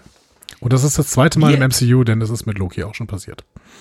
Wir werden sehen, was in Loki passiert. Aber wir bleiben erstmal bei The Falcon and the Winter Soldier. Ähm, wir gehen jetzt, also erstmal vielen Dank für, für deine schöne Inhaltsangabe. Ich bin gleich gespannt, wenn wir auch über die Action reden, Action reden, über die Action-Sequenzen. Du willst äh, über die sprechen. Action-Sequenzen reden? Wir müssen an ein paar Stellen mal drauf Ich eingehen. hab doch genug dazu es- gesagt. Ja, Bang, Boom, Bang hast du Krach, gesagt. Bum, Peng, habe ich gesagt. Das ist ein Unterschied. Bang, Gut. Bang wäre ein todsicheres Wir- Ding. Das wäre ein todsicheres Ding. Wir werden über einige ähm, jetzt Schwerpunkte reden. Wir werden also jetzt nicht jede einzelne Szene analysieren. Es geht um die Schwerpunkte, die jetzt in diesen ersten beiden Folgen auf den Tisch gelegt werden. Wir müssen aber, wir müssen mit dem Opening anfangen, weil es immer vor dem Hintergrund, es sollte die erste Serie sein. Es ist quasi der Moment, der jetzt anschließt an das, was wir am Ende von Endgame gesehen haben. A, die kommen alle zurück. B, Cap gibt das Schild weiter an Falcon. Und das ist ja die allererste Szene, die wir sehen, bevor dieses sehr schlichte Titellogo kommt, Falcon and the Winter Soldier. Wir sehen einen sehr nachdenklichen Sam, denn da wird ja schon quasi die Stimmung quasi für die Serie ausgerollt. Der weiß nicht so recht, was er mit dem Schild jetzt machen soll. So, das sieht ein bisschen aus, als ob er jetzt gleich auf eine Beerdigung gehen würde. Dann aber erstmal Schnitt und wir sind bei diesem, ähm, wie du es nennst, Peng, Krach, Bumm Opening. Und Ach, Bum, Peng. ich würde sagen, auf der einen, so, auf der einen Seite sehen wir halt, das gibt es also jetzt so Terroristen, LRF, wir sehen später Batrock. Ich würde sagen, dass es eine extrem wichtige Opening-Sequenz ist, vor allem vor dem Hintergrund, ja klar, also äh, erstmal gefällt die mir, weil sie, sie, sie macht das aus, jetzt mal nur von der Action gesprochen, was finde ich in den Cap-Filmen immer wieder auch gut war, nämlich handgemachte Action. So, klar, auch hier mit CGI gepaart, aber wenn es handgemachte Action in den äh, Filmen gab, dann war es ja vor allem bei Cap und gerade in The Winter Soldier, wenn ich mich an diese ikonischen Sequenzen im Fahrstuhl ähm, erinnere oder wenn er gegen äh, Winter, The Winter Soldier damals auf den Straßen kämpft oder wo das Attentat auf, auf Fury war. Das war einfach gute handgemachte Action und was ich jetzt hier sagen kann, ist, das ist handgemacht, denn diese Menschen sind tatsächlich mit Wingsuits durch die Luft geflogen und haben das da gemacht und auch teilweise eben nicht mit äh, irgendwie Fake äh, oder irgendwie sowas, sondern die flogen da wirklich rum. Klar, ganze gepaart mit CGI, gewisse Explosionen auch CGI, aber ich finde hier macht die äh, als Aufmacher für eine Serie, die ja auch quasi das Gefühl ein bisschen, was das MCU auch ausmacht, gute Action im besten Fall, das für eine Serienproduktion am Anfang, das hat, war schon krass, was Ja. sie da gemacht haben. Ja, ich, ich weiß natürlich nicht, wie oft wir jetzt sagen. Das war Mission Impossible. Ja, ja, ja. Ich, nochmal, ich weiß jetzt nicht, wie oft wir jetzt den, äh, die Wendung sagen wollen, für eine Serie ist das ja äh, unglaublich äh, hohes Production Value oder sowas. Ne? Also ich meine, ja, das können wir jetzt Ich möchte es nur hier einmal anmerken. Genau, das können wir, das können wir jetzt natürlich für jede zweite Szene sagen, wow, für eine Serie ist das schon krasses Production Value. Ne? Ähm, man könnte auch ähm, dagegen halten, krass, ist aber ein ziemlich langer Film mit den viereinhalb Stunden, die die Serie halt braucht. Ne? So. Also, ne? Ich, ich habe, also ich möchte sofort am Anfang mal sagen, ich habe nicht gesehen, dass hier jede Folge ein, ein Film ist. Dafür bräuchten die einzelnen Folgen vielleicht auch sowas wie einen äh, Spannungsbogen oder sowas, was sie ja nicht haben. Ähm, aber äh, ja, es sah auf jeden Fall gut aus. So, Punkt. Warum ich darauf aber so rum, warum ich nochmal bei dieser Szene bleibe, ist, sie wollten halt mit diesem Opening auch einfach mal zeigen, weil das praktisch, das hast du ja letztes Mal gesagt. Was, was kann Falcon eigentlich? Genau, aber im Gegensatz zu Loki meinte ich nicht, dass äh, Loki kapiere ich nicht, so was, was der kann, weil es mir nicht richtig erklärt wird. Bei Falcon war mir nur ähm, unklar, äh, also der hat ja keine Superkräfte und mir war unklar, was eigentlich der Unterschied zwischen Falcon und äh, und Iron Man ist. Das hast du mir aber sehr, sehr gut erklärt, weil Iron Man ist tatsächlich ja mit seinem äh, Anzug verwachsen ähm, und Falcon könnte jeder anziehen, im Prinzip. Ja. ja, er hat aber anscheinend noch ein paar Fähigkeiten mehr. Die soll diese Opening-Sequenz darstellen. Mhm, diese Drohne ist neu, ne? Ja, die gab es auch schon vorher. Die haben wir schon hier und da mal gesehen, diesen, diese Red Wing-Drohne. Mhm. Das ist auch ein Querverweis aus den Comics. In den Comics ist der Red Wing ein richtiger Vogel. Da gibt es auch so eine, anscheinend so eine telepathische Fähigkeit zwischen dem Falcon und diesem Vogel. Hier ist es halt quasi eine Drohne, die er steuern kann und mit mhm. der er arbeitet. Okay. Mhm. Ähm, ja, und dann sehen wir natürlich Buttrock wieder, äh, den wir ja auch schon kennen,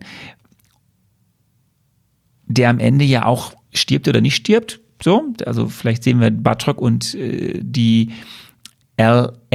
LAF auch nochmal wieder de facto haben wir sie jetzt erstmal kennengelernt hier in diesem Opening. Ähm, dann hast du ja gesagt, ähm, Joaquin Torres, auch da ganz kurz drauf eingehen.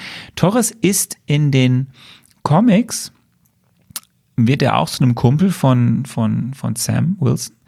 Ähm, in den Comics ist er auch ein relativ junger Typ, der über Umwege in die Fänge eines gewissen Dr. Malus ja ähm, Dr. kommt, fällt. Und ähm, der an ihm Geheimexperimente durchführt, die im Endeffekt dazu führen, dass er zu einem Mensch-Vogel-Hybriden wird. Das fände ich auch hier schön. Ich meine, äh, der, der, ne? Finde ich gut. Also, was ich eigentlich sagen möchte, ist, in den Comics wird Vögel, dieser Torres, in den Comics wird dieser Torres später zu einem Falcon. Ah, okay. Oh, spannend. So, jetzt letztes Nerdwissen. In der Netflix-Produktion, in der zweiten Staffel der Netflix-Serie Jessica Jones, die ja nicht mehr MCU-Kanon ist, kommt Dr. Malus sogar schon mal vor. Okay. So, und jetzt gehen wir mal einfach auf Sam und Bucky ein. Das ist ja der zweite große Punkt, um den es eigentlich hier geht, die Charakterstudie von den beiden. So, wir haben auf der einen Seite, wir wissen, die beiden sind auch fünf Jahre verschwunden, die kommen wieder, müssen sich jetzt mit ihrer Welt und ihren eigenen Problemen auseinandersetzen. Und wir haben einmal Falcon, der irgendwie jetzt da nicht so genau weiß, ob er dieses Ding da, dieses Symbol, was irgendwie alle wichtig finden und er da überreicht bekommen hat, was damit anfangen soll und nicht das Gefühl hat, dass er der Superheld ist, der diese Bürde tragen könnte, mhm. der der Anführer ist, als der das machen kann. Deswegen gibt das ja zurück. Er glaubt halt nicht, dass er der Richtige ist. Er möchte viel mehr seinen Platz. Er möchte A, schon seinen, seinen Job machen bei der Air Force, bei dem er angestellt ist, aber er möchte sonst mehr Zeit für seine Family haben, der Schwester helfen, die da irgendwie mit seinen Kindern ist. Er möchte, er sucht im Endeffekt seinen Platz im Leben. Das wird äh, ziemlich gut dargestellt, finde ich, in dieser ersten Folge und auch darüber hinaus. Und ähm, ja, er, er, er muss sich mit dem Alltagsdingen beschäftigen. Das ist gerade schön gesagt. Ne? Er möchte seiner Schwester helfen, denkt, ich bin doch hier ein Superheld, ich kriege doch jetzt auch bei der Bank Geld, da sind wir ja eh schon immer, aber nee, äh, kriegt er nicht. Man weiß noch nicht so genau, ob es jetzt wegen dem wegen dem Blip ist, dass er nicht da war, aber ob es ein vorgeschobenes Argument ist für Rassismus, was wir ja später auch nochmal in der Serie sehen. Aber so, so eine Frage wie, ähm, äh, wer bezahlt euch denn eigentlich, ne? So euch Superhelden. Ist das nicht auch so ein Thema von, von The Boys oder sowas? Ähm, von dieser Amazon-Serie? Ich meine schon, ne? Das ist auch, glaube ich, so ein Thema. So, wer, wer bezahlt eigentlich Superhelden? Ja klar, also wenn du nicht Iron Man gerade bist, dem mir alles gehört, ist es ja eine relevante Frage. Wenn du jetzt, er steht ja im Dienst in der Air Force, so sagt er ja auch. Also ja, aber er muss ja auch was essen, ihn. ne? Genau. Also dementsprechend, ja. Ja, ja und ähm, ja, er wurde immer wieder mit dieser Frage konfrontiert, war das die richtige Entscheidung? Das werden wir jetzt später mit Bucky sehen, wir auch mit Semo sehen. Und dann war Bucky selbst. Und das hat mich eigentlich am meisten gefreut, jetzt diesen Bucky mal zu sehen. Wir, wir wussten, dass er ein gefährlicher Charakter war. Wir haben es in Civil War natürlich auch gesehen, oder besser gesagt, schon best mehr in, äh, in The Winter Soldier, aber ja nie so ausführlich. Und hier wird ja sehr, also in dieser ersten Szene von Bucky, die wir ja so nach 20 Minuten in der ersten Folge sehen, wo wir ja quasi eine Rückblende haben, wo er ziemlich kaltblütig mal so alles, was sich in den Weg stellt, umbringt. Schonungslos. Da sehen wir so John Wick-mäßig. Ähm, da brutal alles niedermetzelt. Ja, und dann wissen wir halt, okay, der Kerl, der irgendwie jetzt 106 Jahre alt ist, der jetzt nicht mehr so wirklich eine Aufgabe und sich zum ersten Mal mit sich selbst beschäftigen muss, ist schwierig. Also er muss es ja, es will die Regierung, er ist freigesprochen worden, aber das ist ein Trauma, weil er da aufarbeiten muss. Und dann ist auch noch sein bester Freund nie mehr da. Und dann erfährt er später auch noch, dass der, der von seinem besten Freund das Schild bekommen hat, das abgegeben hat, ist alles schwierig für ihn. Und ich finde das sehr schön dargestellt. Also wie er versucht, quasi seine diese Buße zu tun, auf irgendeine Art und Weise mit dem Leben klarzukommen. So, das, äh, das sind ja, und das zieht sich ja auch durch die weiteren Folgen durch. Ja, hat dir das ja auch- gefallen oder hat ja. dir das nicht gefallen? Doch, war schon okay. Ähm, ich fand es sehr, sehr schwerfällig, sollte es aber ja auch sein. Ähm, ich finde es aber grundsätzlich mal gut, dass mal gezeigt wird, dass ein Superheld auch mal in Therapie gehen muss, weil ich meine, ähm, also was heißt Superheld? Ja, der so, so, ein, so ein Mensch mit Superkräften. Weil im Endeffekt das, was die alle durchmachen, die müssten ja alle völlig kaputt sein. So, die müssen eigentlich alle zur Therapie. Ne? Also diese Dr. Rayner sollte ziemlich viel zu tun haben, wenn die da alle hin, hingehen müssen. Ne? Also eigentlich, eigentlich gehören die alle wirklich Zu zum Dr. Psychiater. Ja. Genau. Ja, und dann, aber du hast gerade so schwerfällig, gerade ab der zweiten Folge kommt ja in diese Schwerfälligkeit durchaus äh, ein Humor, weil dann kommt ja dieses Body-Element. Dann müssen sie ja, oder sie finden zusammen. Sie wollen vielleicht nicht zusammenfinden, aber sie finden zusammen und dann hast du ja sehr viele Szenen. Und ich muss, ich muss jedes Mal laut lachen, wenn ich sehe, wie Bu- Bucky einfach hinter Sam aus, dem, aus das Flugzeug springt ohne Fallschirm. Das finde ich immer sehr lustig.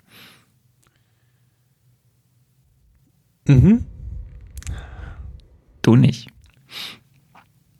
Nee. Gut. Ja, wir haben auf jeden Fall eine Menge Szenen, die die beiden als Buddy-Movie zeigen. Wir haben die Paartherapie, wir haben die Sache bei Isaiah Bradley. Wir haben die gemeinsame Aktmeibung gegen den neuen Cap. Wir kommen zum äh, anderen wichtigen Schwerpunkt, der aufgemacht wird in den ersten beiden Folgen. Das ist natürlich der Blip und die Flo Folgen. Das hast du dir sehr gewünscht. Ne? Also du, du wolltest das ja äh, immer schon, dass, die, dass das dieser Blip mal sehen. extrem aufgearbeitet wird. Fandst das, äh, du hast glaube ich ähm, bei ähm, bei Spidey, ne, bei Spidey 2 hast du gesagt, das ist, aufgeregt. da hast du dich darüber geärgert, dass es so, so wenig thematisiert wird im Endeffekt. Ne? Und äh, jetzt hast du aber hier die volle Ladung äh, Blip-Aufarbeitung. Ne? Das ist, das ist dein Ich Ding. find's, ich ne? find's gut. Das, äh, die- hat dir das nicht gefehlt? Es muss doch auf. Du hast, bist doch der, der sagt, die müssen die ganzen Sachen. Du hast dich doch so aufgeregt, dass die Konflikte aus Civil War nicht adäquat oder erst in Endgame dann eigentlich richtig Mhm. aufgearbeitet werden. So, d- aber da, da muss ich das doch auch freuen, dass jetzt der Blip thematisch, der war ja schon in WandaVision angerissen worden und jetzt wird er hier aus, also der Teppich wird ausgerollt. Ja.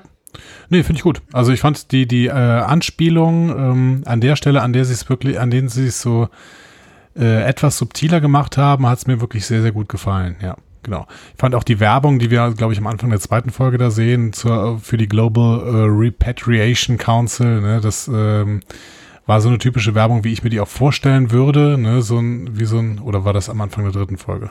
Am Anfang der dritten, aber ist ja egal. ja. Aber da können können wir trotzdem sagen, jetzt zurück in die alte Wohnung, zurück in den alten Job. Das Leben soll für die wieder so werden, wie es war. Reset, restore, rebuild. Blöd für die, die da waren. Die finden das nämlich doof. Ja, genau. Also ich kann mir schon vorstellen, dass es dann eben soziale Unruhen gibt, wenn du äh, im Prinzip, ähm, ja, wenn die Leute, die zurückkommen, dann mehr Aufmerksamkeit bekommen und dann fühlen sich natürlich die Leute, die die ganze Zeit da waren, benachteiligt. Das ist halt so, so sind die Menschen und dementsprechend finde ich das eigentlich recht realistisch dargestellt an dieser Stelle. Das ist ja, das ist ja die einzige Sache, die auch in, in, in Spidey Far From Home dargestellt wird. Dieser Moment am Anfang, wo es diese Benefits-Geschichte gibt für Leute, die obdachlos geworden sind, weil das ist ja dieses Problem. Menschen ziehen irgendwo ein und dann kommen die zurück, die da gewohnt haben. Und was machst du jetzt? Ne? Also Umsiedlung etc. pp. Also das wird, das, das ist ja, das ist da so ein bisschen dargestellt wurde, aber hier wird halt jetzt, hier werden so Themen benannt. Ne? Man bekommt keinen Kredit. Grenzen haben sich anscheinend verändert. Es gibt eben diese, diese Spannung nach der Freude zwischen nicht Verschwundenen und Verschwundenen. Mhm. So, weil einfach jetzt die nicht Verschwundenen vertrieben werden von den Verschwundenen, die sich ein Leben aufgebaut haben an Stellen, wo vorher die waren, die jetzt wiedergekommen sind, etc. Ja, das ist das Ding, was wir auch bei Thanos immer wieder diskutiert haben. Im Endeffekt muss man ja sagen, Thanos Plan ist ja für die Erde auch kein schlechter. Ne? Ähm, grundsätzlich zu sagen, wir halbieren die Weltbevölkerung, das würde wahrscheinlich, deswegen habe ich immer gesagt, er ist ein radikaler Ökoterrorist, das würde der Umwelt sehr, sehr gut tun, wenn wir nur noch die Hälfte der Leute wären und wir hätten auch wesentlich mehr Wohnraum grundsätzlich und alles ist gut. So, das Problem ist natürlich, dass es diese Verbindung gibt. Also wenn Thanos ge, ähm, geschnipst hätte und er hätte nicht nur die Leute ähm, zu Staub gemacht, sondern er hätte auch alle Erinnerungen an diese Leute getilgt, dann wirkt das zwar aus unserer äh, Vogelperspektive immer noch total schlimm und dramatisch und sowas, aber ähm, in einer In-In-World-Perspektive quasi ähm, wäre das ja tatsächlich ziemlich gut. So. Das würde sehr, sehr gut funktionieren. Ja. Ähm, wir müssen eine Sache noch, weil die passt jetzt in diesem Zusammenhang. Wir sehen ja für vier Minuten, fünf Minuten dieser Folge Rhodes, ne? Raw Machine der ja mit im Smithsonian steht, dann, dann nochmal durch die äh, Ausstellungen mit, mit, mit, mit, mit ein tiefsinniges Gespräch mit, mit Sam führt. Er sagt ja selbst auch irgendwie, die Welt dreht komplett durch, die Welt ist kaputt, es ist alles jetzt anders, wir brauchen eigentlich jemanden, der eigentlich will ihn ja nochmal überzeugen, nimm dieses blöde Schild und sei der Cap, aber darauf lässt sich ja Sam nicht ein. Warum ich nur noch darauf aufgehen will, ich habe es dir damals erzählt, da haben wir den Podcast gerade neu gehabt und das erzähle ich dir jetzt einfach, weil es ist auch jetzt, es tut nichts zur Sache. Das ist sein einziger Auftritt in der ganzen mhm. Serie. Ja? Also er kommt nicht mehr vor. Ja? ja. Also diese drei, vier Minuten sind sein Auftritt. Dafür hat er quasi eine Nominierung bekommen als bester Nebendarsteller für einen Emmy. Was? Was? Hat er ja selber, hat er ja selber auch bei Twitter dann geschrieben, dass er nicht versteht, warum er nominiert wurde. Aber für diese Leistung in diesen viereinhalb Minuten da hat er quasi eine Nominierung bekommen als bester Nebendarsteller in dieser Serie. Hä? Check ich nicht. Also ja, das hat ja keiner. Verstehe mich nicht falsch. Don, Don Cheadle hat jede äh, Nominierung für jeden Film, den er bis jetzt gemacht hat, eigentlich verdient. Aber das war dann eine Zwei-Minuten-Szene, in der er irgendwo rumsteht und ein paar Sätze sagt. Ja, sah zwar schön aus, aber nee, hat er selbst nicht verstanden, war, ein, war, war, war eine riesen Lachnummer, aber er hat wirklich für diesen Kurzauftritt in dieser einzigen Folge, in der in dieser Serie auftritt, äh, dafür hat er quasi die Nominierung bekommen, was okay. keiner verstanden hat. Er hat auch nicht gewonnen. Gut. Weil du es gerade angesprochen hast, wir wissen jetzt, das vielleicht noch jetzt auch hier als letzter Punkt zu dem Blip, und wir kommen ja immer wieder weiter auf Auswirkungen, weil wir auch später über die Flex Smashes mhm. reden. WandaVision spielt also drei Wochen nach dem Blip. The Falcon and the Winter Soldier spielt sechs Monate mhm. nach dem Blip. Und die letzte Produktion aus Phase 3, Spider-Man Far From Home, spielte im spielte ja quasi fast ein Jahr später, also im Sommer 2024, neun, zehn Monate später nach dem Blip. Also hier haben wir zwei Produktionen, ja. die davor sind. Ja, also wenn die Welt jetzt immer depressiver wird mit der Zeit, dann würde ich mir langsam mal wünschen, dass äh, vielleicht so ein Doctor Strange kommt und nochmal die Zeit zurückdreht und dann äh, machen sie alles nochmal ein bisschen netter oder, oder lassen die Leute weg oder sowas. Das ist ja fürchterlich. So, dann kommen wir zum letzten großen äh, Aspekt dieser ersten beiden Folge und wir sprechen nicht ähm, über die Gegenspieler. Das machen wir dann am, wenn wir denn die dritte Folge ähm, besprochen haben. Oder du und in den, der Spekulation, den, den, denn äh, ja, die Gegenspieler, es ist spannend, ja. Weiß da weitergeht. Das ist gar nicht mehr spannend. Ich finde, dass diese Serie sehr offensichtlich damit umgehen, umgeht, wer hier Gegenspieler ist. Okay. Ähm, wir müssen aber über Isaiah Bradley sprechen. Mhm. Ähm, quasi den dritten Cap im MCU, ja. von dem man bisher nichts wusste. Dritter Cap? Okay, ja. Ja, auf jeden Fall ein Supersoldat im MCU, mhm. von dem wir bisher nichts wussten. Der eine Menge durchgemacht hat und was sich sehr stark anlehnt an das, was auch in den Comics passiert ist. Also im Endeffekt ist sein, das, was er hier so andeutet, erzählt, deckt sich sehr stark mit dem, wie diese Geschichte auch in den Comics erzählt wurde. Da gleich ein kleiner Exkurs. Nachdem in den Comics ähm, das auch dort ja das Serum quasi zerstört wurde, Cap im Endeffekt nicht mehr da war, wurde in dieser Zeit, als Cap im Eis war, wurden 300 schwarze Soldaten ähm, quasi gezwungen, an Tests teilzunehmen, mhm. wo sie diesem Superheldenserum, einem neu gebrauten Superheldenserum ausgesetzt wurden. War das denn Was von Erskine noch oder? Ähm Erskine war ja tot, auch da schon. Ist der, ist der in Cap 1 gestorben? Der ist im MCU ja in Cap 1 gestorben okay. und auch in, in, in den Comics stirbt er.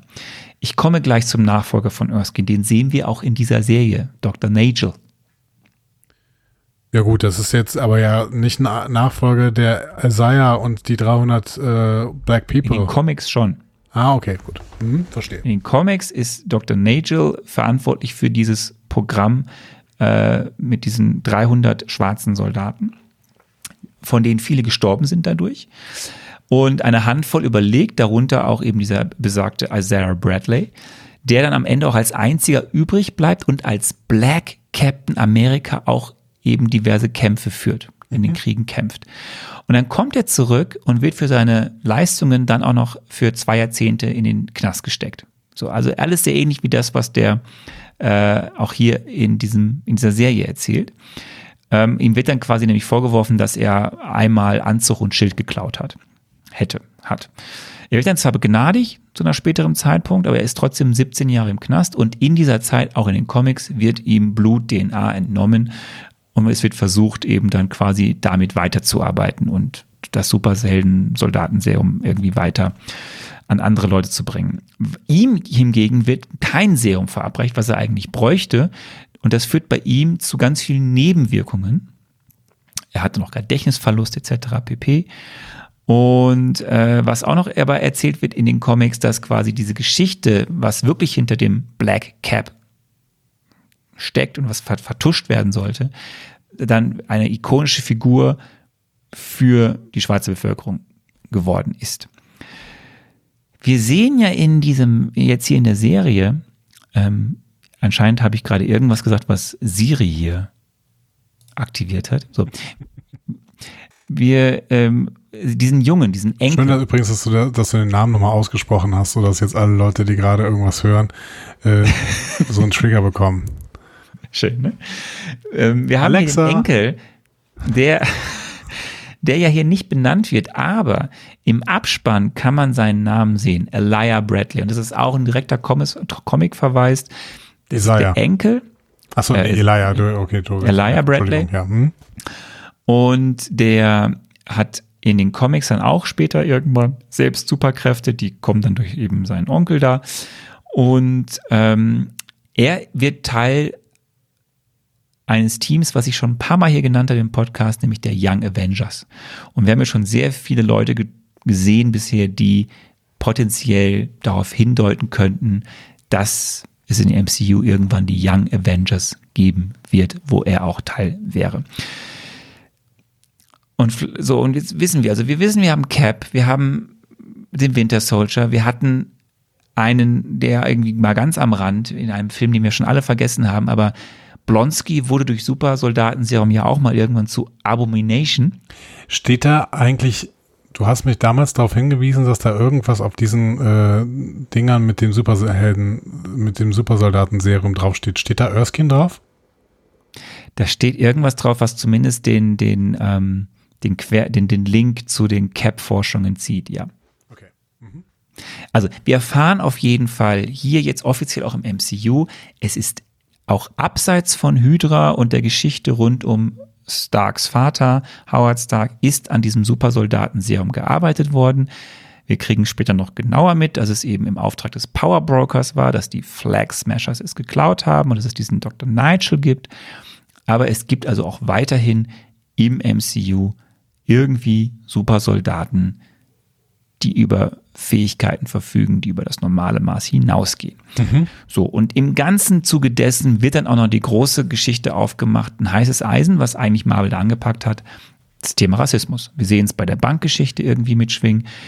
Äh, wir sehen es eigentlich in den eigenen Zweifeln, die Sam hat, weil die können sich ja auch begründen, dadurch, dass er denkt, er kann es als Schwarz einfach nicht aufnehmen mit diesem Symbol. Sagt er das nicht irgendwann sogar? Das sagt er, glaube ich, in der, in der, in der Paartherapie. Ähm, quasi mit, mit, mit, mit ähm, Bucky. Dann das ganze Drama hier um Messiah, wie sie ihn behandelt haben, was mhm. ja eins zu eins im Endeffekt eine Übernahme aus der Comics ist. Ja, und dann natürlich die Profiling-Szene. Da, da streiten sich ein Schwarzer, ein Weißer auf den Straßen in Baltimore und dann kommt die Polizei und fragt den Weißen, ob der Schwarze ihn belästigt. Das ist natürlich ähm, das, was im Endeffekt zu Black Lives Matters in also natürlich dann noch mit Toten, aber äh, geführt hat, dass es äh, klare, klare Zustandsbeschreibung dessen, was aktuell in den Staaten halt und sonst wo auch auf der Welt passiert. Genau, und sonst wo auch auf der Welt, wir gucken immer irgendwie in die Staaten und gucken nicht auf unsere eigenen ähm, auf unseren eigenen Alltagsrassismus, nicht nur bei der Polizei, sondern allgemein auch in unseren Köpfen irgendwie. Ne? Das, das ist auch in Deutschland präsent. Ja. Hast du den Abspann dir eigentlich angeschaut oder hast du geskippt? Ähm, ich habe einen Abspann, habe ich auf jeden Fall komplett geguckt. Ich weiß nicht, ob von der ersten Folge oder von der dritten. Ähm, ich habe auf jeden Fall einen Abspann geguckt.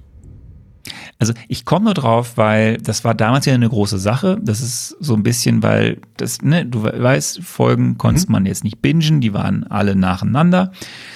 Aber in dem Abspann gab es halt schon viele Hinweise, auch gerade im Abspann der allerersten Folge, was im Laufe der nächsten Folge passieren könnte. Da gab es dann schon einen Hinweis auf diesen Isaiah Bradley. Es gab einen Hinweis, dass es irgendwas mit dem Power Broker zu tun haben mhm. müsste, weil das Wort ja so fett auf einmal im Abspann auftaucht und auch so eine Ampulle irgendwie auftaucht. Also irgendwie ging es auch wohl um Supersoldaten. Du hast ja dann eben schon Sharon Carter gesehen. Mhm wusste man, dass sie irgendwie mitspielt, wenn man sich in, natürlich im Vorfeld, weil sie ja irgendwie schon geteased wurde, genauso wie die Hinweise auf Simo, die im Abspann zu sehen ist, ohne Simo selbst zu sehen. Das, das war nur ganz spannend, weil der Abspann gerade nach der ersten Folge war so, ah, wie geht's wohl weiter, wie geht's wohl weiter? Das war ganz, ganz interessant. So, dein Eindruck nach den ersten beiden Folgen? Ähm, ja, also mir hat ein bisschen tatsächlich der Spannungsbogen gefehlt. Mir hat ein bisschen, äh, mir hat ein bisschen gefehlt, dass sie hier wirklich eine klare Idee haben oder Idee vermitteln. Eine Idee haben, werden sie, werden sie gehabt haben, aber eine Idee vermitteln, wohin es denn mit dieser Serie gehen soll. Weil im Prinzip, was wir bis jetzt gesehen haben, war alles irgendwie so Setting. So. Ein bisschen auch Ermittlung. Ja, genau. Ein bisschen auch Ermittlung, aber sehr, sehr viel Setting, sehr, sehr viel Exposition. Ähm, und das zwei Folgen lang bei einer sechsfolgigen Serie. So, ne? Also ich, mir war ich sehr, sehr das ungute sehr, sehr Gefühl, dass das in der dritten Folge nicht viel anders wird. Lass uns gleich drüber reden. Ja.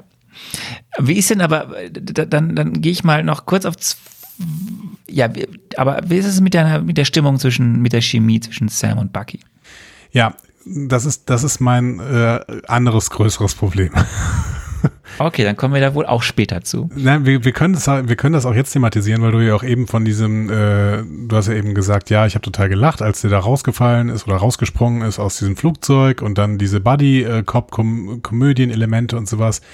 Äh, ich habe die auch gesehen, ich habe auch gesehen, dass sie das machen wollten und ich habe auch gesehen, ähm, dass da auch Gags dabei waren. Ich finde nur, das waren Gags, die halt in einer Stimmung, die sowieso ausgelassen ist und die sowieso so ein bisschen äh, äh, komödiantisch ist, da hätten die gut funktioniert. Die hätten also in so einem Lethal Weapon Setting oder sowas, ne, hätten die äh, Gags auch gezündet und dann äh, wäre auch, wären da auch so ein paar äh, lustige Momente gut rübergekommen oder sowas.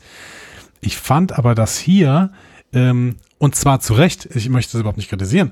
Die, diese Welt wurde halt als super depressiv gezeichnet und im Endeffekt ist alles problematisch. Hier, hier wird kein einziger Schritt ohne ein Problem gemacht. so. Ich meine, äh, Falcon hat es wirklich nicht leicht. Der Winter Soldier hat es wirklich nicht leicht. Ähm, eigentlich hat es da keiner wirklich leicht von den nee, Leuten. alle haben Probleme. Alle, alle haben, haben alle haben tierische Probleme. Und dann kommen da aber so Gag-Elemente, bei denen ich denke so, hä? Aber das, das passt doch jetzt gar nicht. So. Und ah, das hatte ich gar nicht. Das, das finde ich interessant. Hat bei mir überhaupt also ich, nicht gezündet, dieser Humor. Also ich kann, ich kann verstehen, ich möchte dich nicht kritisieren, wenn der Humor bei dir funktioniert hat, ne, weil ich glaube, dass der Humor bei mir bei einem anderen Setting auch funktioniert hätte.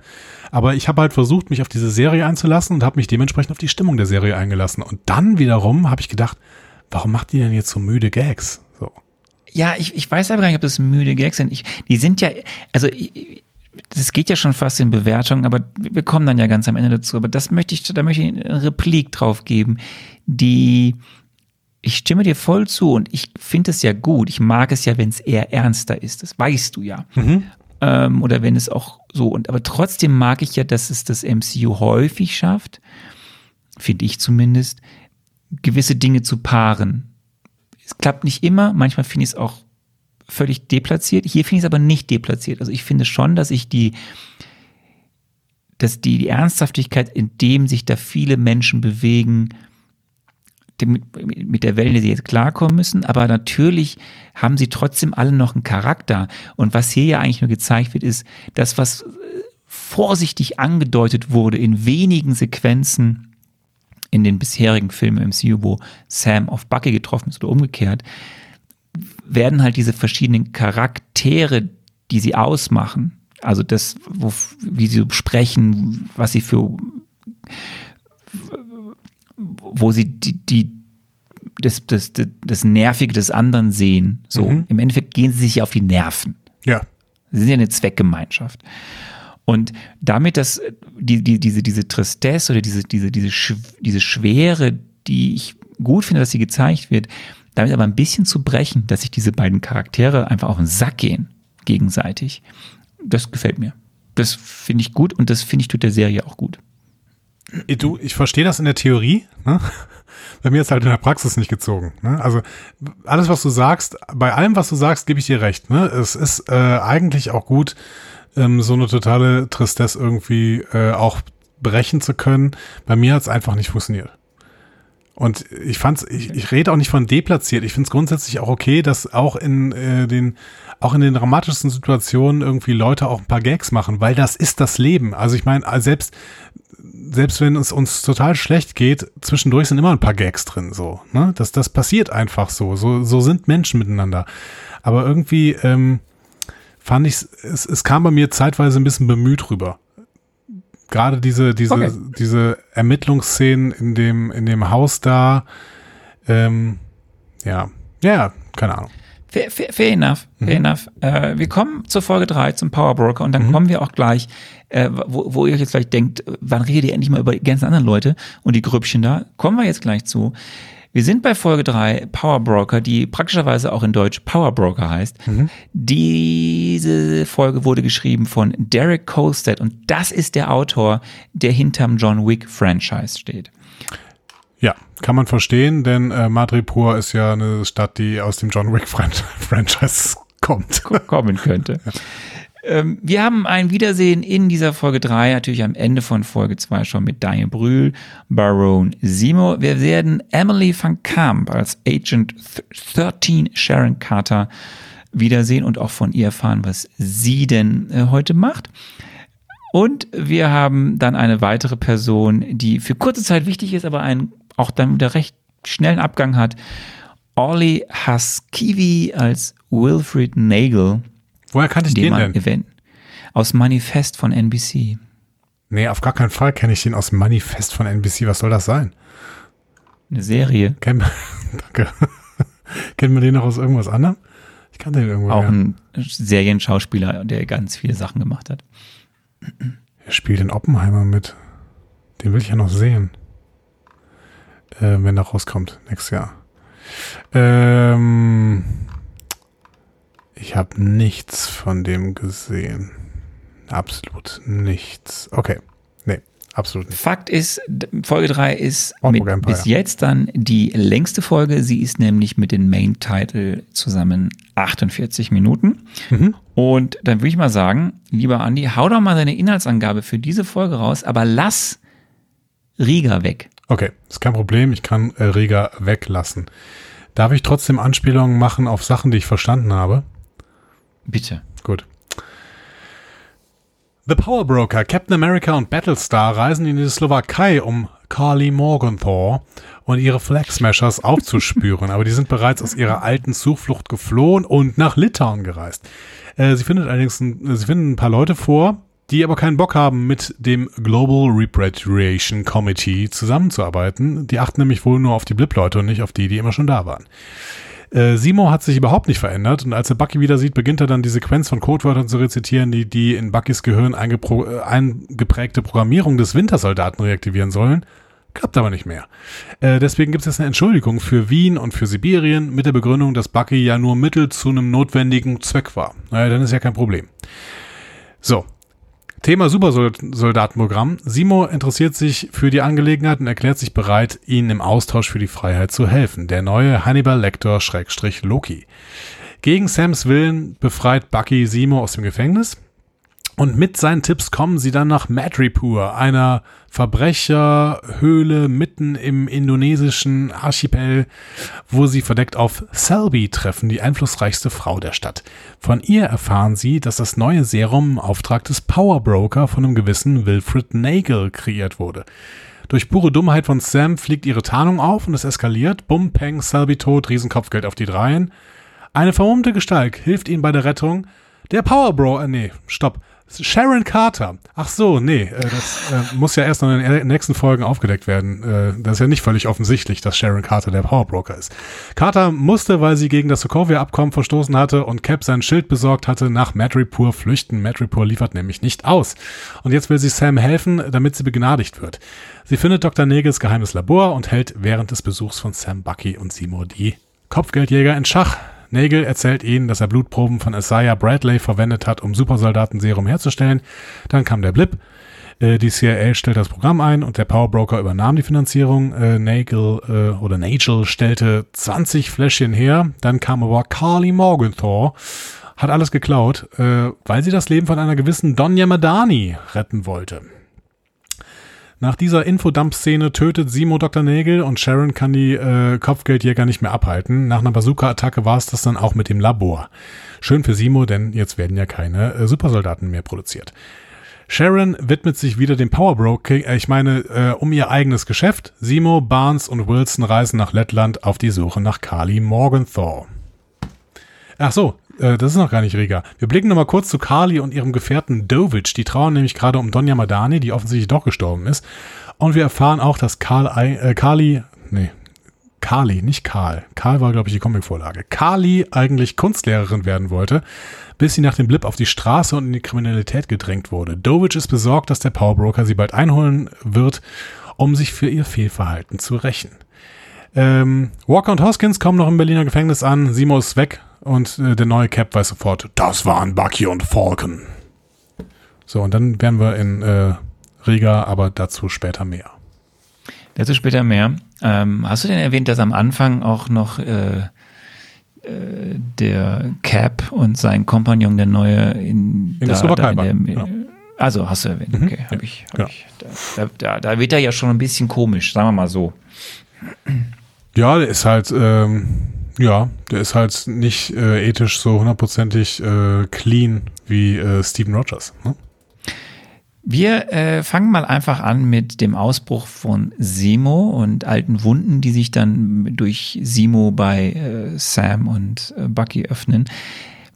Ich muss da jetzt drauf eingehen, weil ich finde, und äh, ich weiß nicht, ob das ist, ob du das genauso siehst, äh, wie du es gerade gesagt hast, ob das dabei bleibt, aber ich finde halt auch hier, dieses, ich, ich mochte die Szene zwischen, ich mochte sie sehr, äh, zwischen ähm, dem Winter Soldier und eben Simo. So, und es wird einfach sehr klar, es gibt jetzt ein Abhängigkeitsverhältnis, wir brauchen dich, aber wir wissen auch, Simo wird sein, sein, sein. Und die, diese, diese Freude, die man auch dann Daniel Brühl sofort ansieht als Simo, jetzt kann ich wieder meine Psychospielchen treiben. Äh, ich fand es großartig. Ich fand dieses, äh, ich hatte großen Spaß bei den wieder diesen Szenen zwischen Sam und, und, und, und, und Bucky, aber eben dann auch zwischen Sam, Bucky und Simo, was da im Flugzeug passiert oder was auch später dann in Maripur passiert. Äh, mir hat es großen Spaß gemacht. Und kleiner Querverweis, oder nee, Querverweis später, äh, kommen wir mal zu Maripur. Mhm. Das gibt es eben genauso in den Comics. Das mhm. ist auch fast eins zu eins aus den Comics rübergeholt. Ist dort eben auch ein Zufluchtsort für alles, was kriminell ist, war früher mal ein Zufluchtsort für Piraten. Ich glaube, ich wird sogar auch in der Serie gesagt. Äh, die haben halt eben kein Auslieferungsabkommen, deswegen können da Menschen hinflüchten, wie zum Beispiel Sharon Carter, und sich ein äh, neues Leben aufbauen. Ja, und äh, das Schöne ist, die ähm, im Endeffekt ist Madripoor auch eine weitere Einführung der X-Men ins MCU, Okay. weil eigentlich kommt Madripoor im ganzen X-Men-Franchise immer vor oder ist damit verlinkt. Mhm. Das liegt an Wolverine, der da nämlich eine Bar hat. Oder hatte. Okay. Ähm, dann äh, lass uns doch mal über ein paar denkwürdige Szenen da im Madripoor sprechen. Ich mochte zum Beispiel sehr Smiling Tiger. Ja.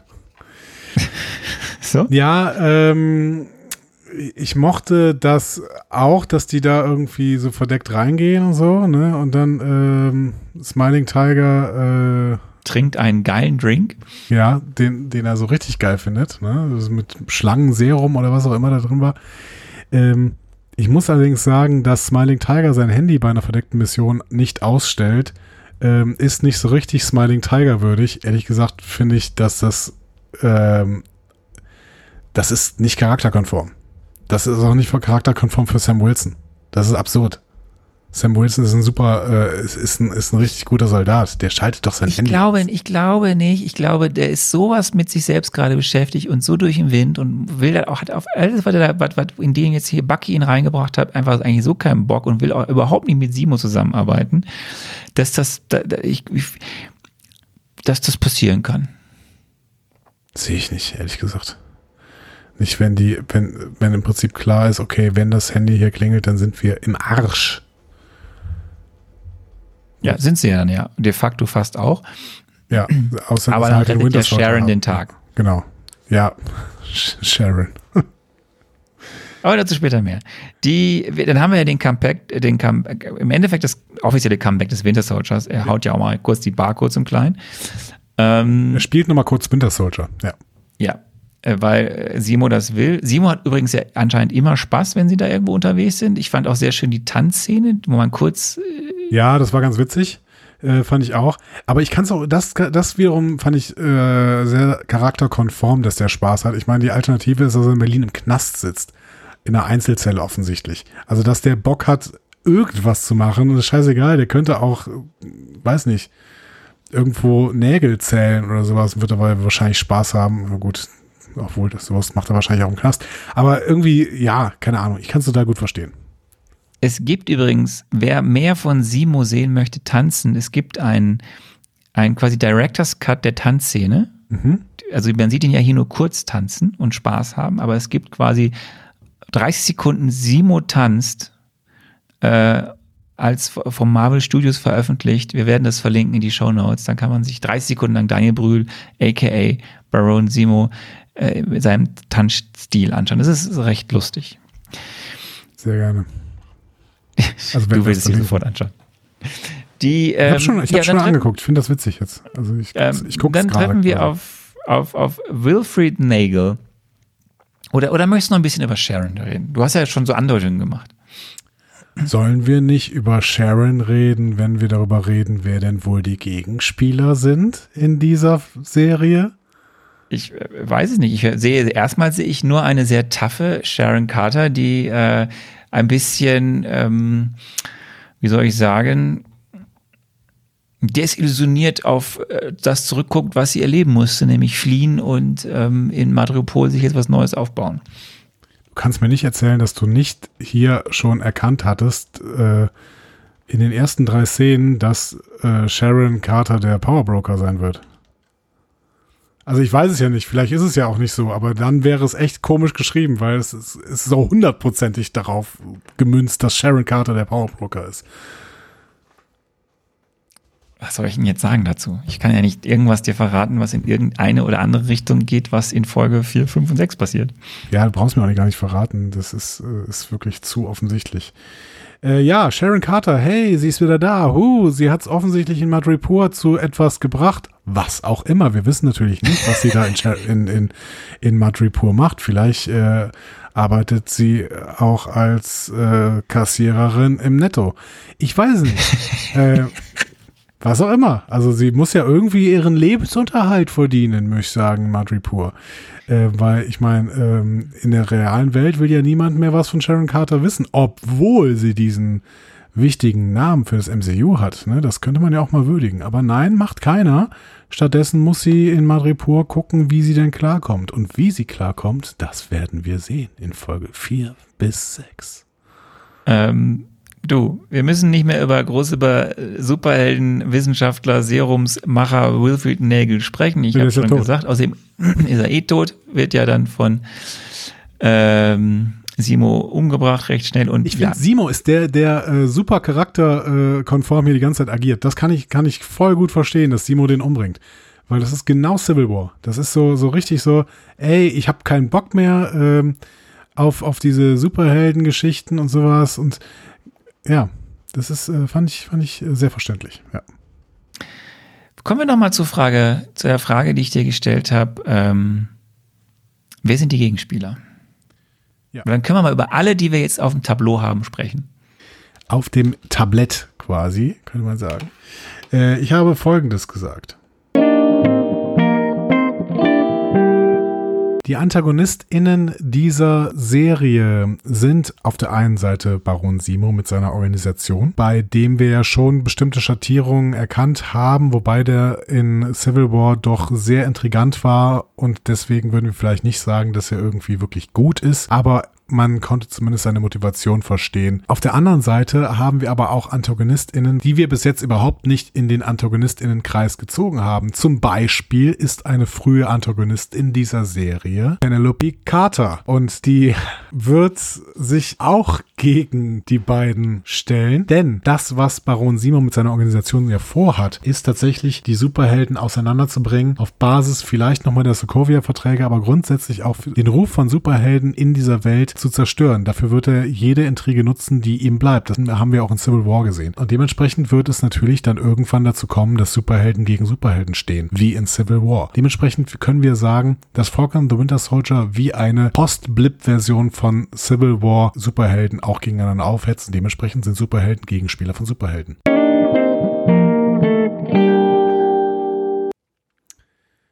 Ich finde es immer noch schade, dass die Sharon heißt. Ja, sorry.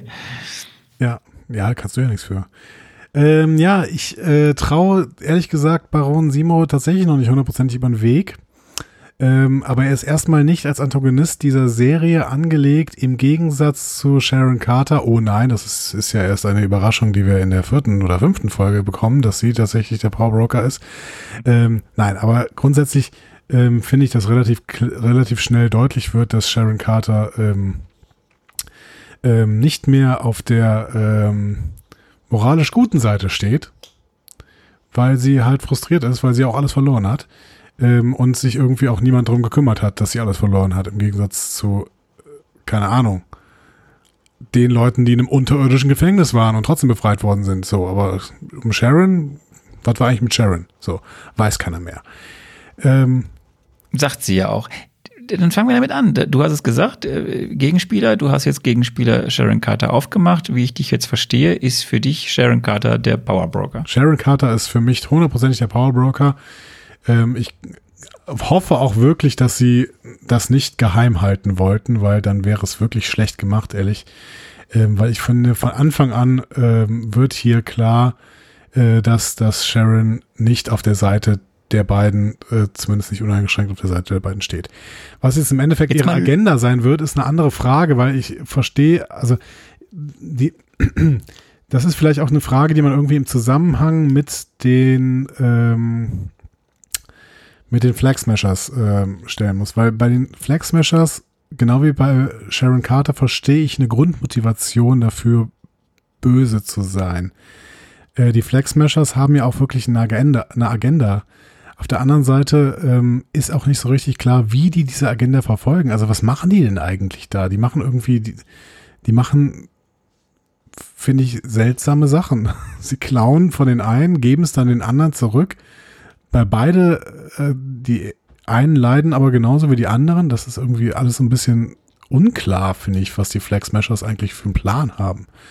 Aber grundsätzlich, deren Motivation ist halt klar irgendwie. Die Welt äh, im Blip war für sie eine bessere und sie finden es ungerecht, dass jetzt die Aufmerksamkeit den ähm, Blip-Wiederkehrern äh, gewidmet wird und das ähm, wollen sie auch ändern. Sie würden gerne wieder zur Weltordnung äh, zurück, die es im Blip gab. So, kann ich total gut verstehen. Und Sharon Carter ist frustriert, dass ähm, sich niemand um sie gekümmert hat und sie dann auch irgendwie wahrscheinlich allein war. Wahrscheinlich schließt sie sich irgendwann mit den, sogar mit den Flag Smashern äh, zusammen. Wahrscheinlich ist es irgendwann The Power Broker and the Flag Smashers. So. Wobei wir haben ja schon gesehen, jetzt mal, ich rede jetzt nur vom Power Broker, dass der Power Broker ja recht sauer ist auf die Flag Smashers. Ja, klar, weil die Flag Smashers, ähm, der Power Broker hat halt das Supersoldaten-Serum finanziert und die Flag Smashers haben es geklaut. Ähm, auf der anderen Seite muss ich fragen, was wollte denn der Power, also was wollte Sharon, sagen wir es aber, was wollte Sharon mit diesem Supersoldaten-Serum? Vielleicht wollte sie ja genau das, vielleicht wollte sie Supersoldaten haben. Und die hätte sie ja jetzt, wenn sie sich einfach diese äh, Flag Smashers äh, quasi zunutze machen würde. Das heißt, ja, mir ist auch noch nicht ganz, mir ist Sharons äh, Motivation noch nicht ganz klar und vor allen Dingen ihre Agenda nicht. Also was ihr Ziel im Endeffekt, äh, Entschuldigung. Soll ich jetzt die ganze Zeit sagen, mir ist das Ziel vom Power Broker nicht du klar. Kannst, du kannst sagen, was du möchtest. Du hattest jetzt den Power Broker, du sagst Sharon Carter, du hattest Baron Simo, du hattest die Flag Smashers. Ähm, vielleicht gehe ich mal auf diese drei Personen schon mal kurz ein. Ja. In den Comics ist äh, der Power Broker ein Mann namens Curtis Jackson. Okay. Mhm. Ähm, und der ist tatsächlich sowas wie ein Broker im Sinne von, der vertreibt Supersoldatenserum an Leute, die dafür gut Geld geben. Mhm. Ähm, hat auch eine Firma, die da so heißt, Power Broker Corporation. Und er kämpft auch immer sehr gern. Ja gut, vom sehr Namen, gern gegen vom die Namen her gibt das natürlich total Sinn. Wenn es der Power Broker ist, quasi der Händler dafür, besonders große Kraft oder Macht zu bekommen oder sowas, ja. Und dann wäre Sharon natürlich un, ähm, ver, ja, unversöhnbar äh, mit den Flag Smashers. Übrigens, Sharon ist auch irgendwann ja super sauer auf Simo, dass Simo äh, den ähm, Nagel umgebracht hat. So. Und unverhältnismäßig sauer. Also das war einer dieser, dieser krassen Hinweise, dass Sharon halt der Powerbroker ist.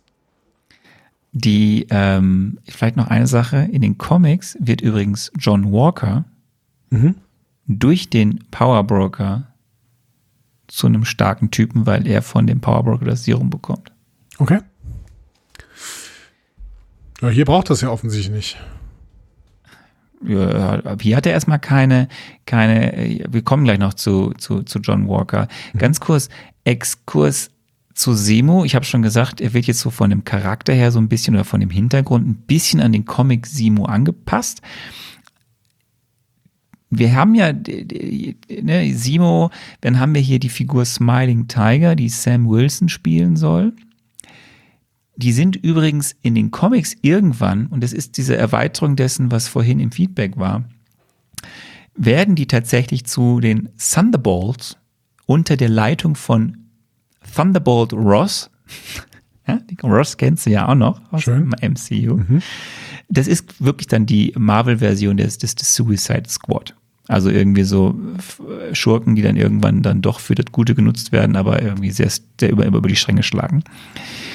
Ähm, dann hast du gesagt, die Flag Smashers rund um Carly Morgenthau, die sind in den Comics ist gibt es keine Gruppe, da ist es ein Er, da ist es ein, ein, ein, ein Karl Morgenthau, so. Das hatte ich irgendwo gelesen. Und der ist aber auch, der findet das alles doof mit Ländern und Nationalitäten und äh, Deswegen heißen die auch Flag Smashers.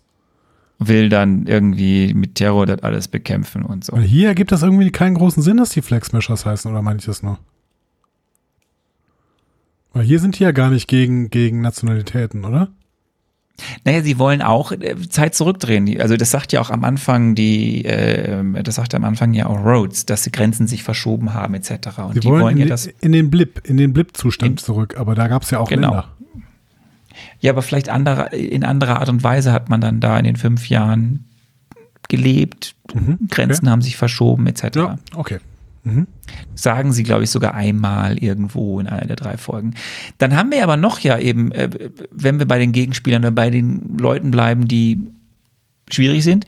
Dann haben wir noch die vom aller aus der ersten Folge, da haben wir die LAF-Terroristen um George Buttrock. Ja, aber kommen die nochmal wieder? Ich glaube, die sind doch alle platt, oder? Ich sag's nur. Ja. Äh, in den Comics gibt es eine direkte Verbindung zwischen Buttrock und Simo. Mhm, okay. Und dann haben wir halt äh, John Walker, Captain America. Was ist denn mit dem so? Ja, ich fand ja eigentlich, also unabhängig davon, nee, ich fand den eigentlich ganz sympathisch. Ich fand auch dieses Duo, da, das fand ich viel eher ein Buddy Cop Duo, die beiden irgendwie. Also Battlestar und äh, Cap. Ähm, ich fand den nicht so schlecht. Der hat halt irgendwann so ein bisschen die Fassade fallen lassen. Der ist schon sehr, sehr ehrgeizig. Das ist wahrscheinlich ein Problem. Ein Problem auch mit seiner Ethik an der Stelle. Ähm, aber das kommt ja auch ein Stück weit aus einer Unsicherheit heraus, ne? dass er selber nicht so äh, ganz weiß, ob er mit dieser Rolle klarkommt. Mhm. Und das wiederum ist so eine ähm, Unsicherheit, die es ja schon sehr, sehr oft auch bei unseren HeldInnen gegeben hat. Also bis jetzt, finde ich, ist er tatsächlich äh, noch, ähm, also ich würde ihn jetzt gerade noch nicht als, ähm, als Antagonisten bezeichnen, auch wenn ich natürlich mitbekommen habe, dass er sich gegen unsere beiden Superhelden stellt, also gegen unsere beiden Titelhelden. Auf der anderen Seite hätte ich mich auch irgendwann gegen sie gestellt, weil die sind echt nervig. und die wollen ja die ganze Zeit nicht mit dem mitarbeiten, obwohl der eigentlich die ganze Zeit sagt, ey Leute, lasst doch mal hier einen guten Plan machen oder sowas, ne? Und ähm, er greift ja auch irgendwann ein, klar, nicht erfolgreich, als die da gegen Carly Morgenthau äh, auf den fahrenden LKWs. Übrigens ist dir das nicht aufgefallen, dass die einfach immer weitergefahren sind? Der, der Winter Soldier macht hinten diesen ersten Truck auf, wo Carly Morgenthau hinten drin sitzt. Und der fährt ja vor dem zweiten Truck. Das heißt, der Fahrer des zweiten Trucks muss das die ganze Zeit sehen. Und trotzdem fahren die ohne Probleme weiter, ohne irgendwelche Anstalten zu machen. Ja, weil sie äh, denken, es ist besser. Also das ist doch aber immer so. Du willst ja einfach weg von, die, die haben ja Angst, entdeckt zu werden. Ja, aber die hätten ja sofort anfangen können zu ballern auf den, wenn, also ich meine, spätestens. Vielleicht wollten sie aber nicht die Ampullen, weil sie wissen, da sind ja wichtige Ampullen drin, die sollen nicht zerstört werden. Aber, also das ist. Das hat mich sehr gestört. Ich schieße ja nicht auf, ich schieße ja nicht auf das, was ich gerade mitgehen habe lassen, was so wichtig für mich ist. Also als der das, als er die Tür aufmacht und dann reagiert keiner, das fand ich sehr, sehr, sehr komisch.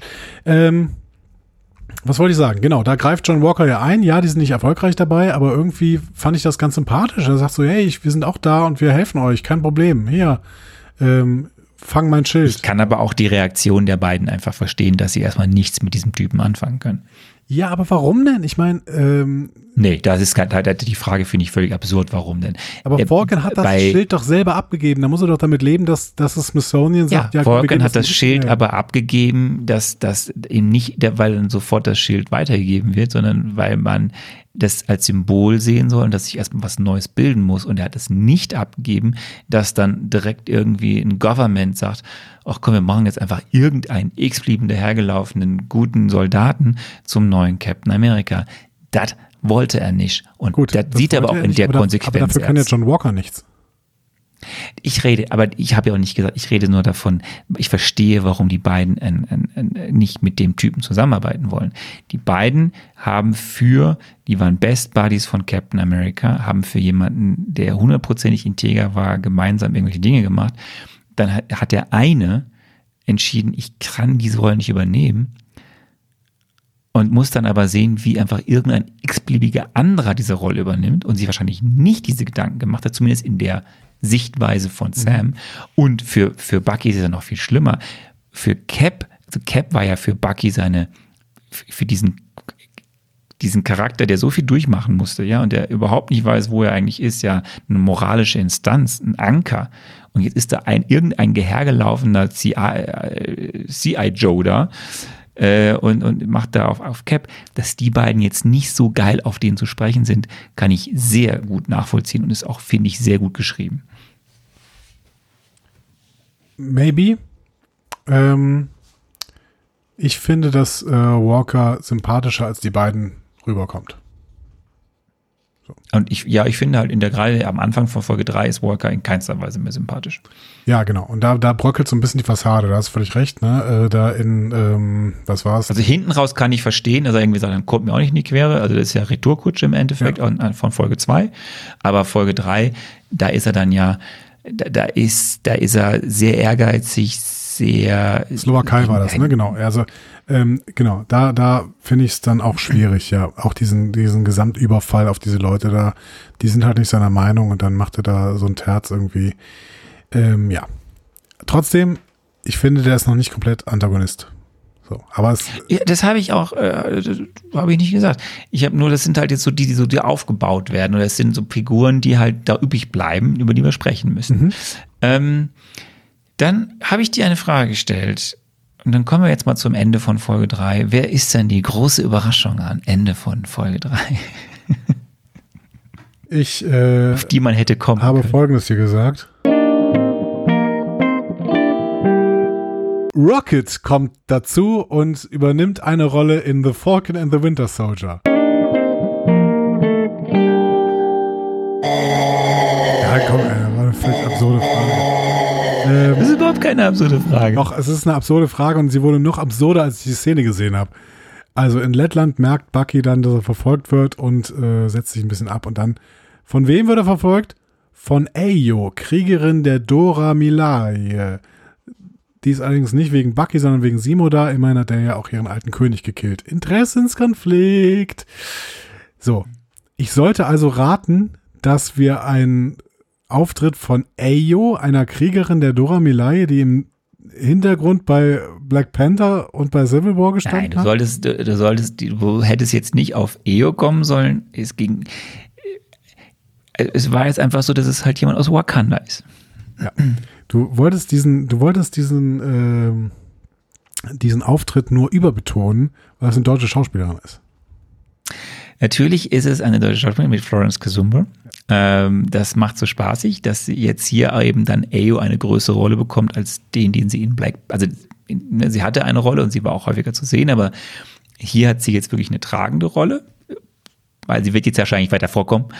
Ähm, und äh, es wird ja ein weiterer, es wird ja jetzt was weiteres aufgemacht. Wir haben ja neben den Handlungssträngen, die wir schon haben, Ja. Wird jetzt noch einer reingeschüttet und das ist der Handlungsstrang mit den Wakandanern, ähm, die äh, natürlich eine direkte Connex zu äh, Bucky haben, was ja sehr spannend ist. Vielleicht erfahren wir da auch noch mehr. Es kommt ja auch einmal vor, dass Bucky ja zu äh, Sam Round, das heißt nicht White Panther, das heißt weißer Wolf. Es gibt ja diese Zeitspanne, in der Bucky von den Wakandanern geheilt wurde, um dann wieder in den Krieg zu ziehen. Und da war er als weißer Wolf unterwegs, oder? Ja. Okay. So, also es wird ja so jetzt erstmal aufgeworfen. Ich glaube, es wird auch einmal sogar vorher in Filmen irgendwo genannt, aber jetzt wird es hier auch nochmal gesagt. Und wir wissen ja nur, es war ein Zeitraum X, in dem Bucky dort war. So. Und in diesem Zeitraum X ist ja irgendwas mit ihm gemacht worden. Und äh, das ist ja die eine, die, die, die, die eine Connection, Bucky und die Wakandaner. Und auf der anderen Seite hast du halt natürlich deren Hass auf Simo. Und natürlich finden sie es wahrscheinlich nie so geil, dass Simo wieder frei rumläuft, weil Simo hat nun mal deren alten König umgebracht, T'Chaka. Ja. Eben. Also das meint ja eben, ne, es wird einen Interessenskonflikt geben, ne, weil die ja jetzt mit Simo zusammenarbeiten, aber eigentlich äh, ist Bucky ja ein Freund der Dora Milaje. Ähm, deswegen, äh, das wird ein Problem werden. Wir sind eigentlich durch. Ich habe noch die Frage dir gestellt, was war dein bisheriger Triple N in den ersten drei Folgen? Mhm, ich hatte das ja gesagt. Mein Triple M wird sein, wenn sich irgendwann Baron Simo enttarnt und wir sehen, es war die ganze Zeit Baron Simo unter dieser lila Maske. Ich finde ganz witzig, dass er diese lila Maske tatsächlich irgendwann kurz anzieht, ähm, als es da. Querverweis auf die Comics. In den Comics hat er die ganz häufig an. Ja, und der heißt auch anders, ne? Der heißt Phoenix oder so, ne? In den Comics heißt er auch Baron Simo. Helmut hat er nicht einen Superheldennamen noch? Heißt er nicht Phoenix? Müsste ich gucken. Äh, whatever. Ähm, ist ja auch, wir sind ja auch im MCU. Ja, mein Triple M in den ersten vier Folgen, äh, drei Folgen. Drei Folgen. Drei Folgen. Äh, drei Folgen. Hm. ich, ich, ist bei mir nicht auch so, dass ich einfach das ablese, was hier vorne steht. Und du hast mir aufgeschrieben, was der Triple M in den ersten vier Folgen ist, glaube ich, kopiert noch von, von WandaVision. ähm, ja. Mein Triple M in den ersten drei Folgen ist ja, echt. Keinen Hass, hasse keinen. Ja, ist echt schwierig. Ist echt schwierig. Ich fand, glaube ich, tatsächlich also ein Marvelous Marvel Movie Moment wäre ja quasi so ein typisches Marvel-Ding irgendwie. Ne? So. Dann könntest du natürlich sagen, ja, diese Actionsequenzen sahen schon echt gut aus und sowas, ne? Aber das ist es irgendwie für mich ja selten, dass es dann wirklich das die Triple M's sind. Die Szenen, die mir am meisten und am eindrucksvollsten im Gedächtnis geblieben sind, waren tatsächlich die Alltagsrassismus-Szenen gegen Sam Wilson. Und zwar sowohl in der Bank als auch in Baltimore auf der Straße weil die fand ich sehr, sehr real ähm, und nachvollziehbar. Ähm, ich, und ich weiß natürlich, das ist so ein bisschen das, was sie beiläufig erzählen wollen und nicht, ähm, nicht im, ja, nicht im Vordergrund irgendwie. Aber wahrscheinlich waren das die Szenen, die mir am ehesten in Erinnerung geblieben sind. Was ist es denn bei dir? Mm, ich finde ich, ich, ich würde es allgemeiner ziehen und sagen, diese ganzen Szenen zwischen äh, Sam und Bucky, die gefallen mir einfach gut, weil ich mehr über die beiden erfahre. Mhm. Und ähm, also über deren beider Probleme, die Päckchen, die sie mit sich rumtragen, aber auch deren Zusammenspiel. Und das gefällt mir einfach sehr gut. Und dann hast du natürlich automatisch auch so eine Szene wie die, wo sich die Polizisten treffen. Ähm, aber das ist so schon, also bei mir funktioniert das äh, dass sich diese Serie eben auch in einer großen Zeitspanne um diese beiden Charaktere dreht, die miteinander klarkommen müssen und die mit sich klarkommen müssen und ihren Platz suchen. Und das, das gefällt mir. Das gefällt mir sehr gut. Sonst gibt es auch nicht so den einen Moment. Ich mag die Opening-Szene, weil ähm, sie in die Richtung geht, was man vom MCU kennt und dann geht das Ganze in ein bisschen andere Richtung. Aber eigentlich ist es für mich dieses Zusammenspiel zwischen Bucky und Sam. Das beste Comedy Weil ich auch das Schauspiel von Sebastian Stan und von Anthony Mackie so mag. Das beste Comedy-Duo nach Obi-Wan Kenobi und Jar Jar Binks. Das habe ich nicht gesagt. So, die, die Frage ist jetzt, die ich natürlich dir stellen muss. So, jetzt hast du drei Folgen gesehen. Mhm. Wie war's? Ja, ähm, war nicht total mies. Ähm, aber ich hatte Phasen der Langeweile tatsächlich. Ich finde, dass diese Serie bislang ein größeres Pacing-Problem hat. Für mich. Ne? Das mögen andere anders empfinden. Ich glaube, du empfindest es auch anders. Ich finde das nee, sehr. Stimmt nicht. Nee, okay. Also ich finde, dass, äh, dass es da doch große Pacing-Probleme gibt. Ich finde, dass äh, du sehr, sehr viele Gesprächsszenen hast, gegen die ich grundsätzlich nicht ha nichts habe. Aber dann werden die gebrochen durch rasante, radikale Action und dann kommt wieder eine ziemlich lange Gesprächsszene und irgendwie ähm, verliere ich dabei relativ fix die Aufmerksamkeit. Ich habe mich selber ähm, dabei ertappt, dass ich irgendwann nicht mehr mitgekommen bin, was die mir in diesen Gesprächsthemen, denn äh, in diesen Gesprächsszenen dann ständig an an Infodump um die Ohren schmeißen. Dann habe ich die zweite, zweite Folge tatsächlich nochmal neu angefangen, als ich das, als ich mir das selber äh, bemerkt hatte und habe dann auf Deutsch geguckt. Also ich habe es umgestellt auf Deutsch, ähm, weil ich dann das Gefühl hatte, dass ich dann dieser Story besser folgen konnte. Ähm, ja. Bis jetzt habe ich das Gefühl, dass sie mir hier einen sehr, sehr großen Captain America Film zeigen wollen. Das heißt, das ist, also bestimmte Sachen sind schon ganz gut funktioniert, dass man schon das Gefühl hat, dass das hier nahtlos an die Captain America Trilogie anschließt, vom, von der Stimmung her irgendwie, vom, von der Ernsthaftigkeit her, auch vom Color Grading her. Also ich finde, die Farben passen auch zur Captain America Trilogie irgendwie. Die würden jetzt nicht zur Spider-Man Trilogie passen oder zu, äh, zu äh, Guardians of the Galaxy oder sowas, ne? Ähm, ich mag es, dass diese Serien unterscheidbar sind, aber meine Serie ist das bis jetzt einfach nicht, weil ich, weil es mich, weil mich echt ein bisschen, ja. Ja, ich finde die irgendwie komisch bis jetzt. Ich glaube, ich habe ein paar Ich, Gründe ähm, gesagt, warum ich die, warum ich die komisch finden könnte, aber so hundertprozentig klar ist es noch nicht. Aber irgendwie. Ja gut, kann ja auch nicht. Es kommen ja noch drei Folgen. Die musst du jetzt durch. Ja, ich ja, hoffe, das klar. tust Ja, du dir auch an. Nur drei Folgen. Ähm, wir kommen jetzt gleich zu einem ganz schnellen Minimatch hier noch, aber im Endeffekt sind wir, ist, ist, verstehe ich das sehr, weil es ging mir, ich erinnere mich noch, wie ich dir in einer aller unserer ersten Folgen gesagt habe, dass ich die erste Folge ganz gut fand. Mhm. Und dann hast du mich gefragt nach ein paar Wochen, wie, ging es eigentlich weiter? Und dann habe ich gesagt, ich habe es noch nicht geguckt, weil ich in der zweiten Folge auch erstmal raus bin und dann echt lang gebraucht habe, um dann wieder einzusteigen. Und es hat das gleiche, ich mag das in dieser Serie, ich mag dieses Buddy-Element, weil ich die beiden Charaktere mag. Ich mag die heißen Eisen, die angepackt werden in der Serie. Und auch zu den Look und viel, den halt, das alles, was du gesagt hast. Aber du wirst halt erschlagen in diesen ersten drei Folgen. Es, es hört ja nicht auf mit Exposition. Ja, auch die dritte Folge ist ja im Endeffekt eine weiterführende Exposition. Du kriegst ja total viel. Du kriegst diese Charakterstudie von Sam und Bucky. Du kriegst die Frage rund um, was ist jetzt mit Cap? Was ist mit dem neuen Cap? Du hast die Flex Meshers. Du hast dieses GRC. Du hast diese Supersoldaten Serum Power Broker Geschichte. Du hast Simus Feldzug. Dann ist da irgendwie Sharon Carter mittendrin. Du hast diese Themen Rassismus, Identität. Du hast Wakandas Wut auf Semo, was in der letzten Sekunde der dritten Folge noch reingepresst wird. Und du fragst dich irgendwann, um was geht's jetzt eigentlich? Ja, genau. Ja, aber das, äh, das, danke, dass du das sagst. Weil meine Frage war irgendwie, was ist denn die Geschichte eigentlich, die ihr erzählen wollt? Ihr erzählt die ganze Zeit so Sachen, die in dieser Welt passieren. Okay, cool. Und ich finde, das erzählt ihr auch authentisch. So, ähm, ob diese Buddy-Sachen jetzt funktionieren oder nicht, ist sei dahingestellt, mein Gott. Aber ich verstehe schon, dass die mir diese Welt erzählen wollen. Und ich habe das Gefühl, dass sie mir die Welt gut erzählen. Ich finde diese Welt nicht so toll, weil es ist echt, echt abgefuckt. So. Aber äh, verstehe ich so.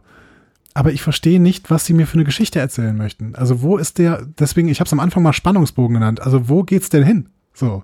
Ich Das, ist nicht. die Sache, die jetzt kommt, lieber Anni. Du hast jetzt die Chance, diesen Spannungsbogen zu finden und weiterzuerzählen. Ja. Wir kommen zum Mini, Mini, Mini-Mezzo. Ja. ja. Wir haben noch drei Folgen. Es fehlen also jetzt noch gut die Hälfte der Zeit, bis wir auf fünf Stunden kommen. Mhm. Ähm, die Folge vier, die du sehen wirst, heißt ähm, The whole world is watching. Die gesamte Welt sieht zu. Mhm. Folge 5, das die längste Folge ist mit 55 Minuten, äh, heißt Truth, Wahrheit. Mhm. Und Folge 6, das ist ein Spruch, den hast du auch schon mal gehört, heißt One World, One People. Auf Deutsch eine Welt, alle geeint. So ist er auch übersetzt. Wo habe ich das denn schon mal gehört? Das ist der, Fro der Spruch der Flag Smashers. Ah ja, okay. Mhm. So, und diese Folge hat auch eine Post-Credit-Scene, Folge Okay. 6. So, muss ich und also ich habe für dich jetzt quasi für die letzten drei Folgen nochmal vier ganz einfache Fragen. Ne? Wir haben Mhm. ja, fangen wir mit Frage 1 an, lieber Andi. Ähm, da ist jetzt eine Menge aufgemacht worden. So, Ja. drei Folgen. Jetzt muss auch eine Menge aufgelöst werden und auserzählt werden. Der Spannungsbogen. Lieber Andi, was sind die Schwerpunkte in der, in der Folge 4 und Folge 5? Wie geht das Ganze jetzt weiter? Hau mal raus. Was, was, was Darf ich den Tipp berücksichtigen, den du mir dazu gegeben hast? Ja, am Ende von Folge 4 erschüttert die Welt etwas. Ja. Okay. Ähm, durch Folge 4 und Folge 5 kriegen wir dann tatsächlich irgendwann ein Problem, was dann auch gelöst werden muss von Falcon and the Winter Soldier. Denn, denn wir bekommen das Problem, dass die Flag Smashers äh, zur Bedrohung des ähm, Weltfrieden ähm, werden.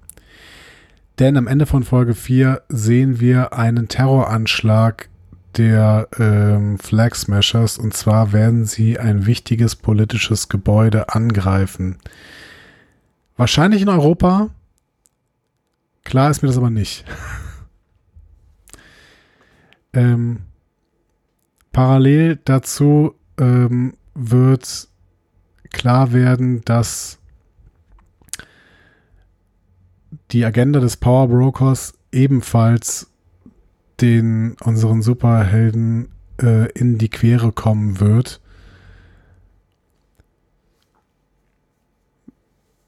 Denn ähm, unsere Superhelden wollen ja auch eine Welt, in der nicht unkontrolliert überall Supersoldaten rumlaufen und der Powerbroker will aber das Gegenteil aus irgendeinem Grund, also beziehungsweise was aus, aus irgendeinem Grund, will halt Geld verdienen, ne? also will halt dieses Macht verkaufen. Das heißt, ähm, auch das wird ein Problem und äh, unsere beiden Helden müssen das angehen und äh, müssen dabei auch damit leben, dass Simo nicht so hundertprozentig immer auf ihrer Seite ist. So, wie geht denn das Ganze aus? Frage 2. Das große Finale, Folge 6. Eine Welt, alle geeint. Wie geht das, wie geht das mit den ganzen Leuten aus, den Gegenspielern, unseren Hauptcharakteren? Was passiert da alles? Im Prinzip sind unsere beiden Hauptcharaktere relativ isoliert. Deswegen muss es eigentlich in dem großen Finale dazu kommen, äh, dass die beiden es schaffen, ähm, die großen Gegenspieler, nämlich auf der einen Seite den Power Broker, der sehr, sehr viel Macht hat, also Sharon Carter, und auf der anderen Seite äh, die Flag Smashers, gegeneinander aufzuhetzen, sodass sie sich gegenseitig bekämpfen. Denn das ist dann die Möglichkeit für ähm, unsere beiden Hauptcharaktere tatsächlich ähm, aktiv zu werden und diesen Kampf zu gewinnen.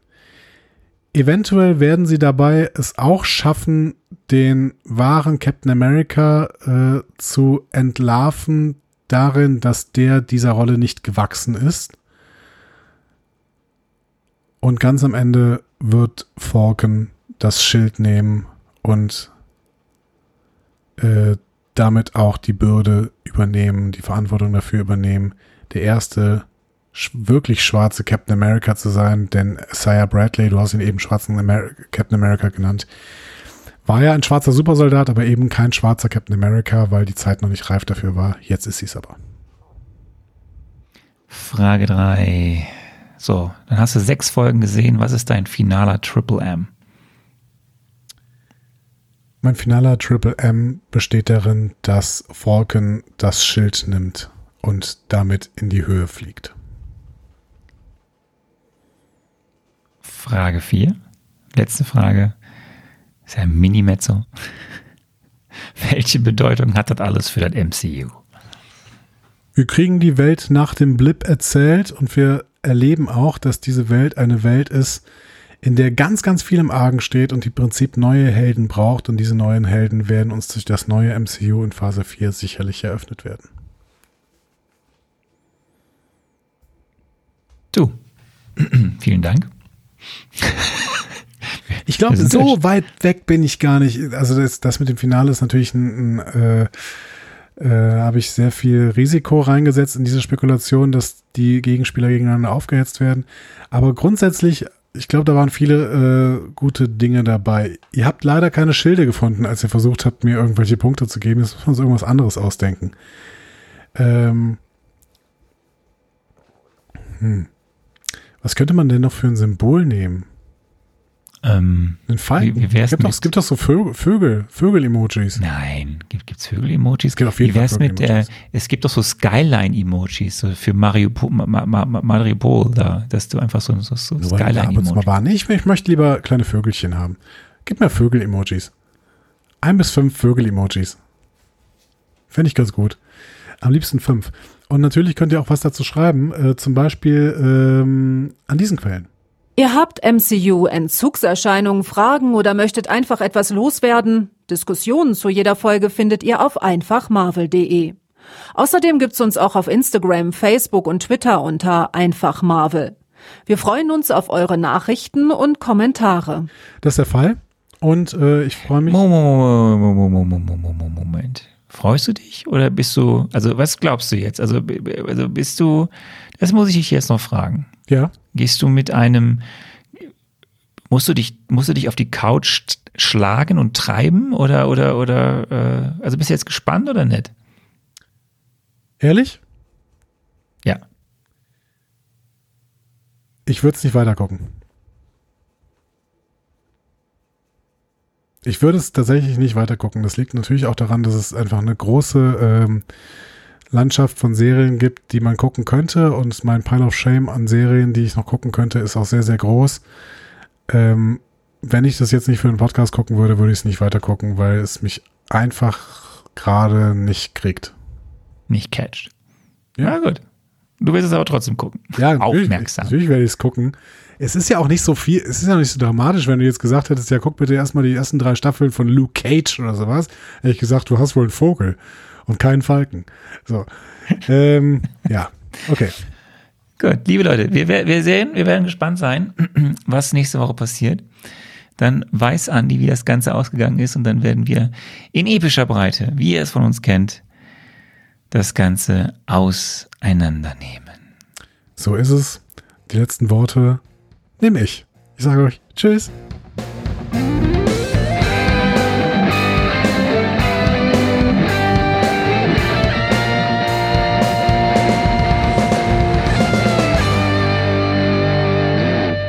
Die Heldenreise geht weiter. Mehr Folgen zum Marvel Cinematic Universe findet ihr auf einfachmarvel.de oder überall, wo es Podcasts gibt.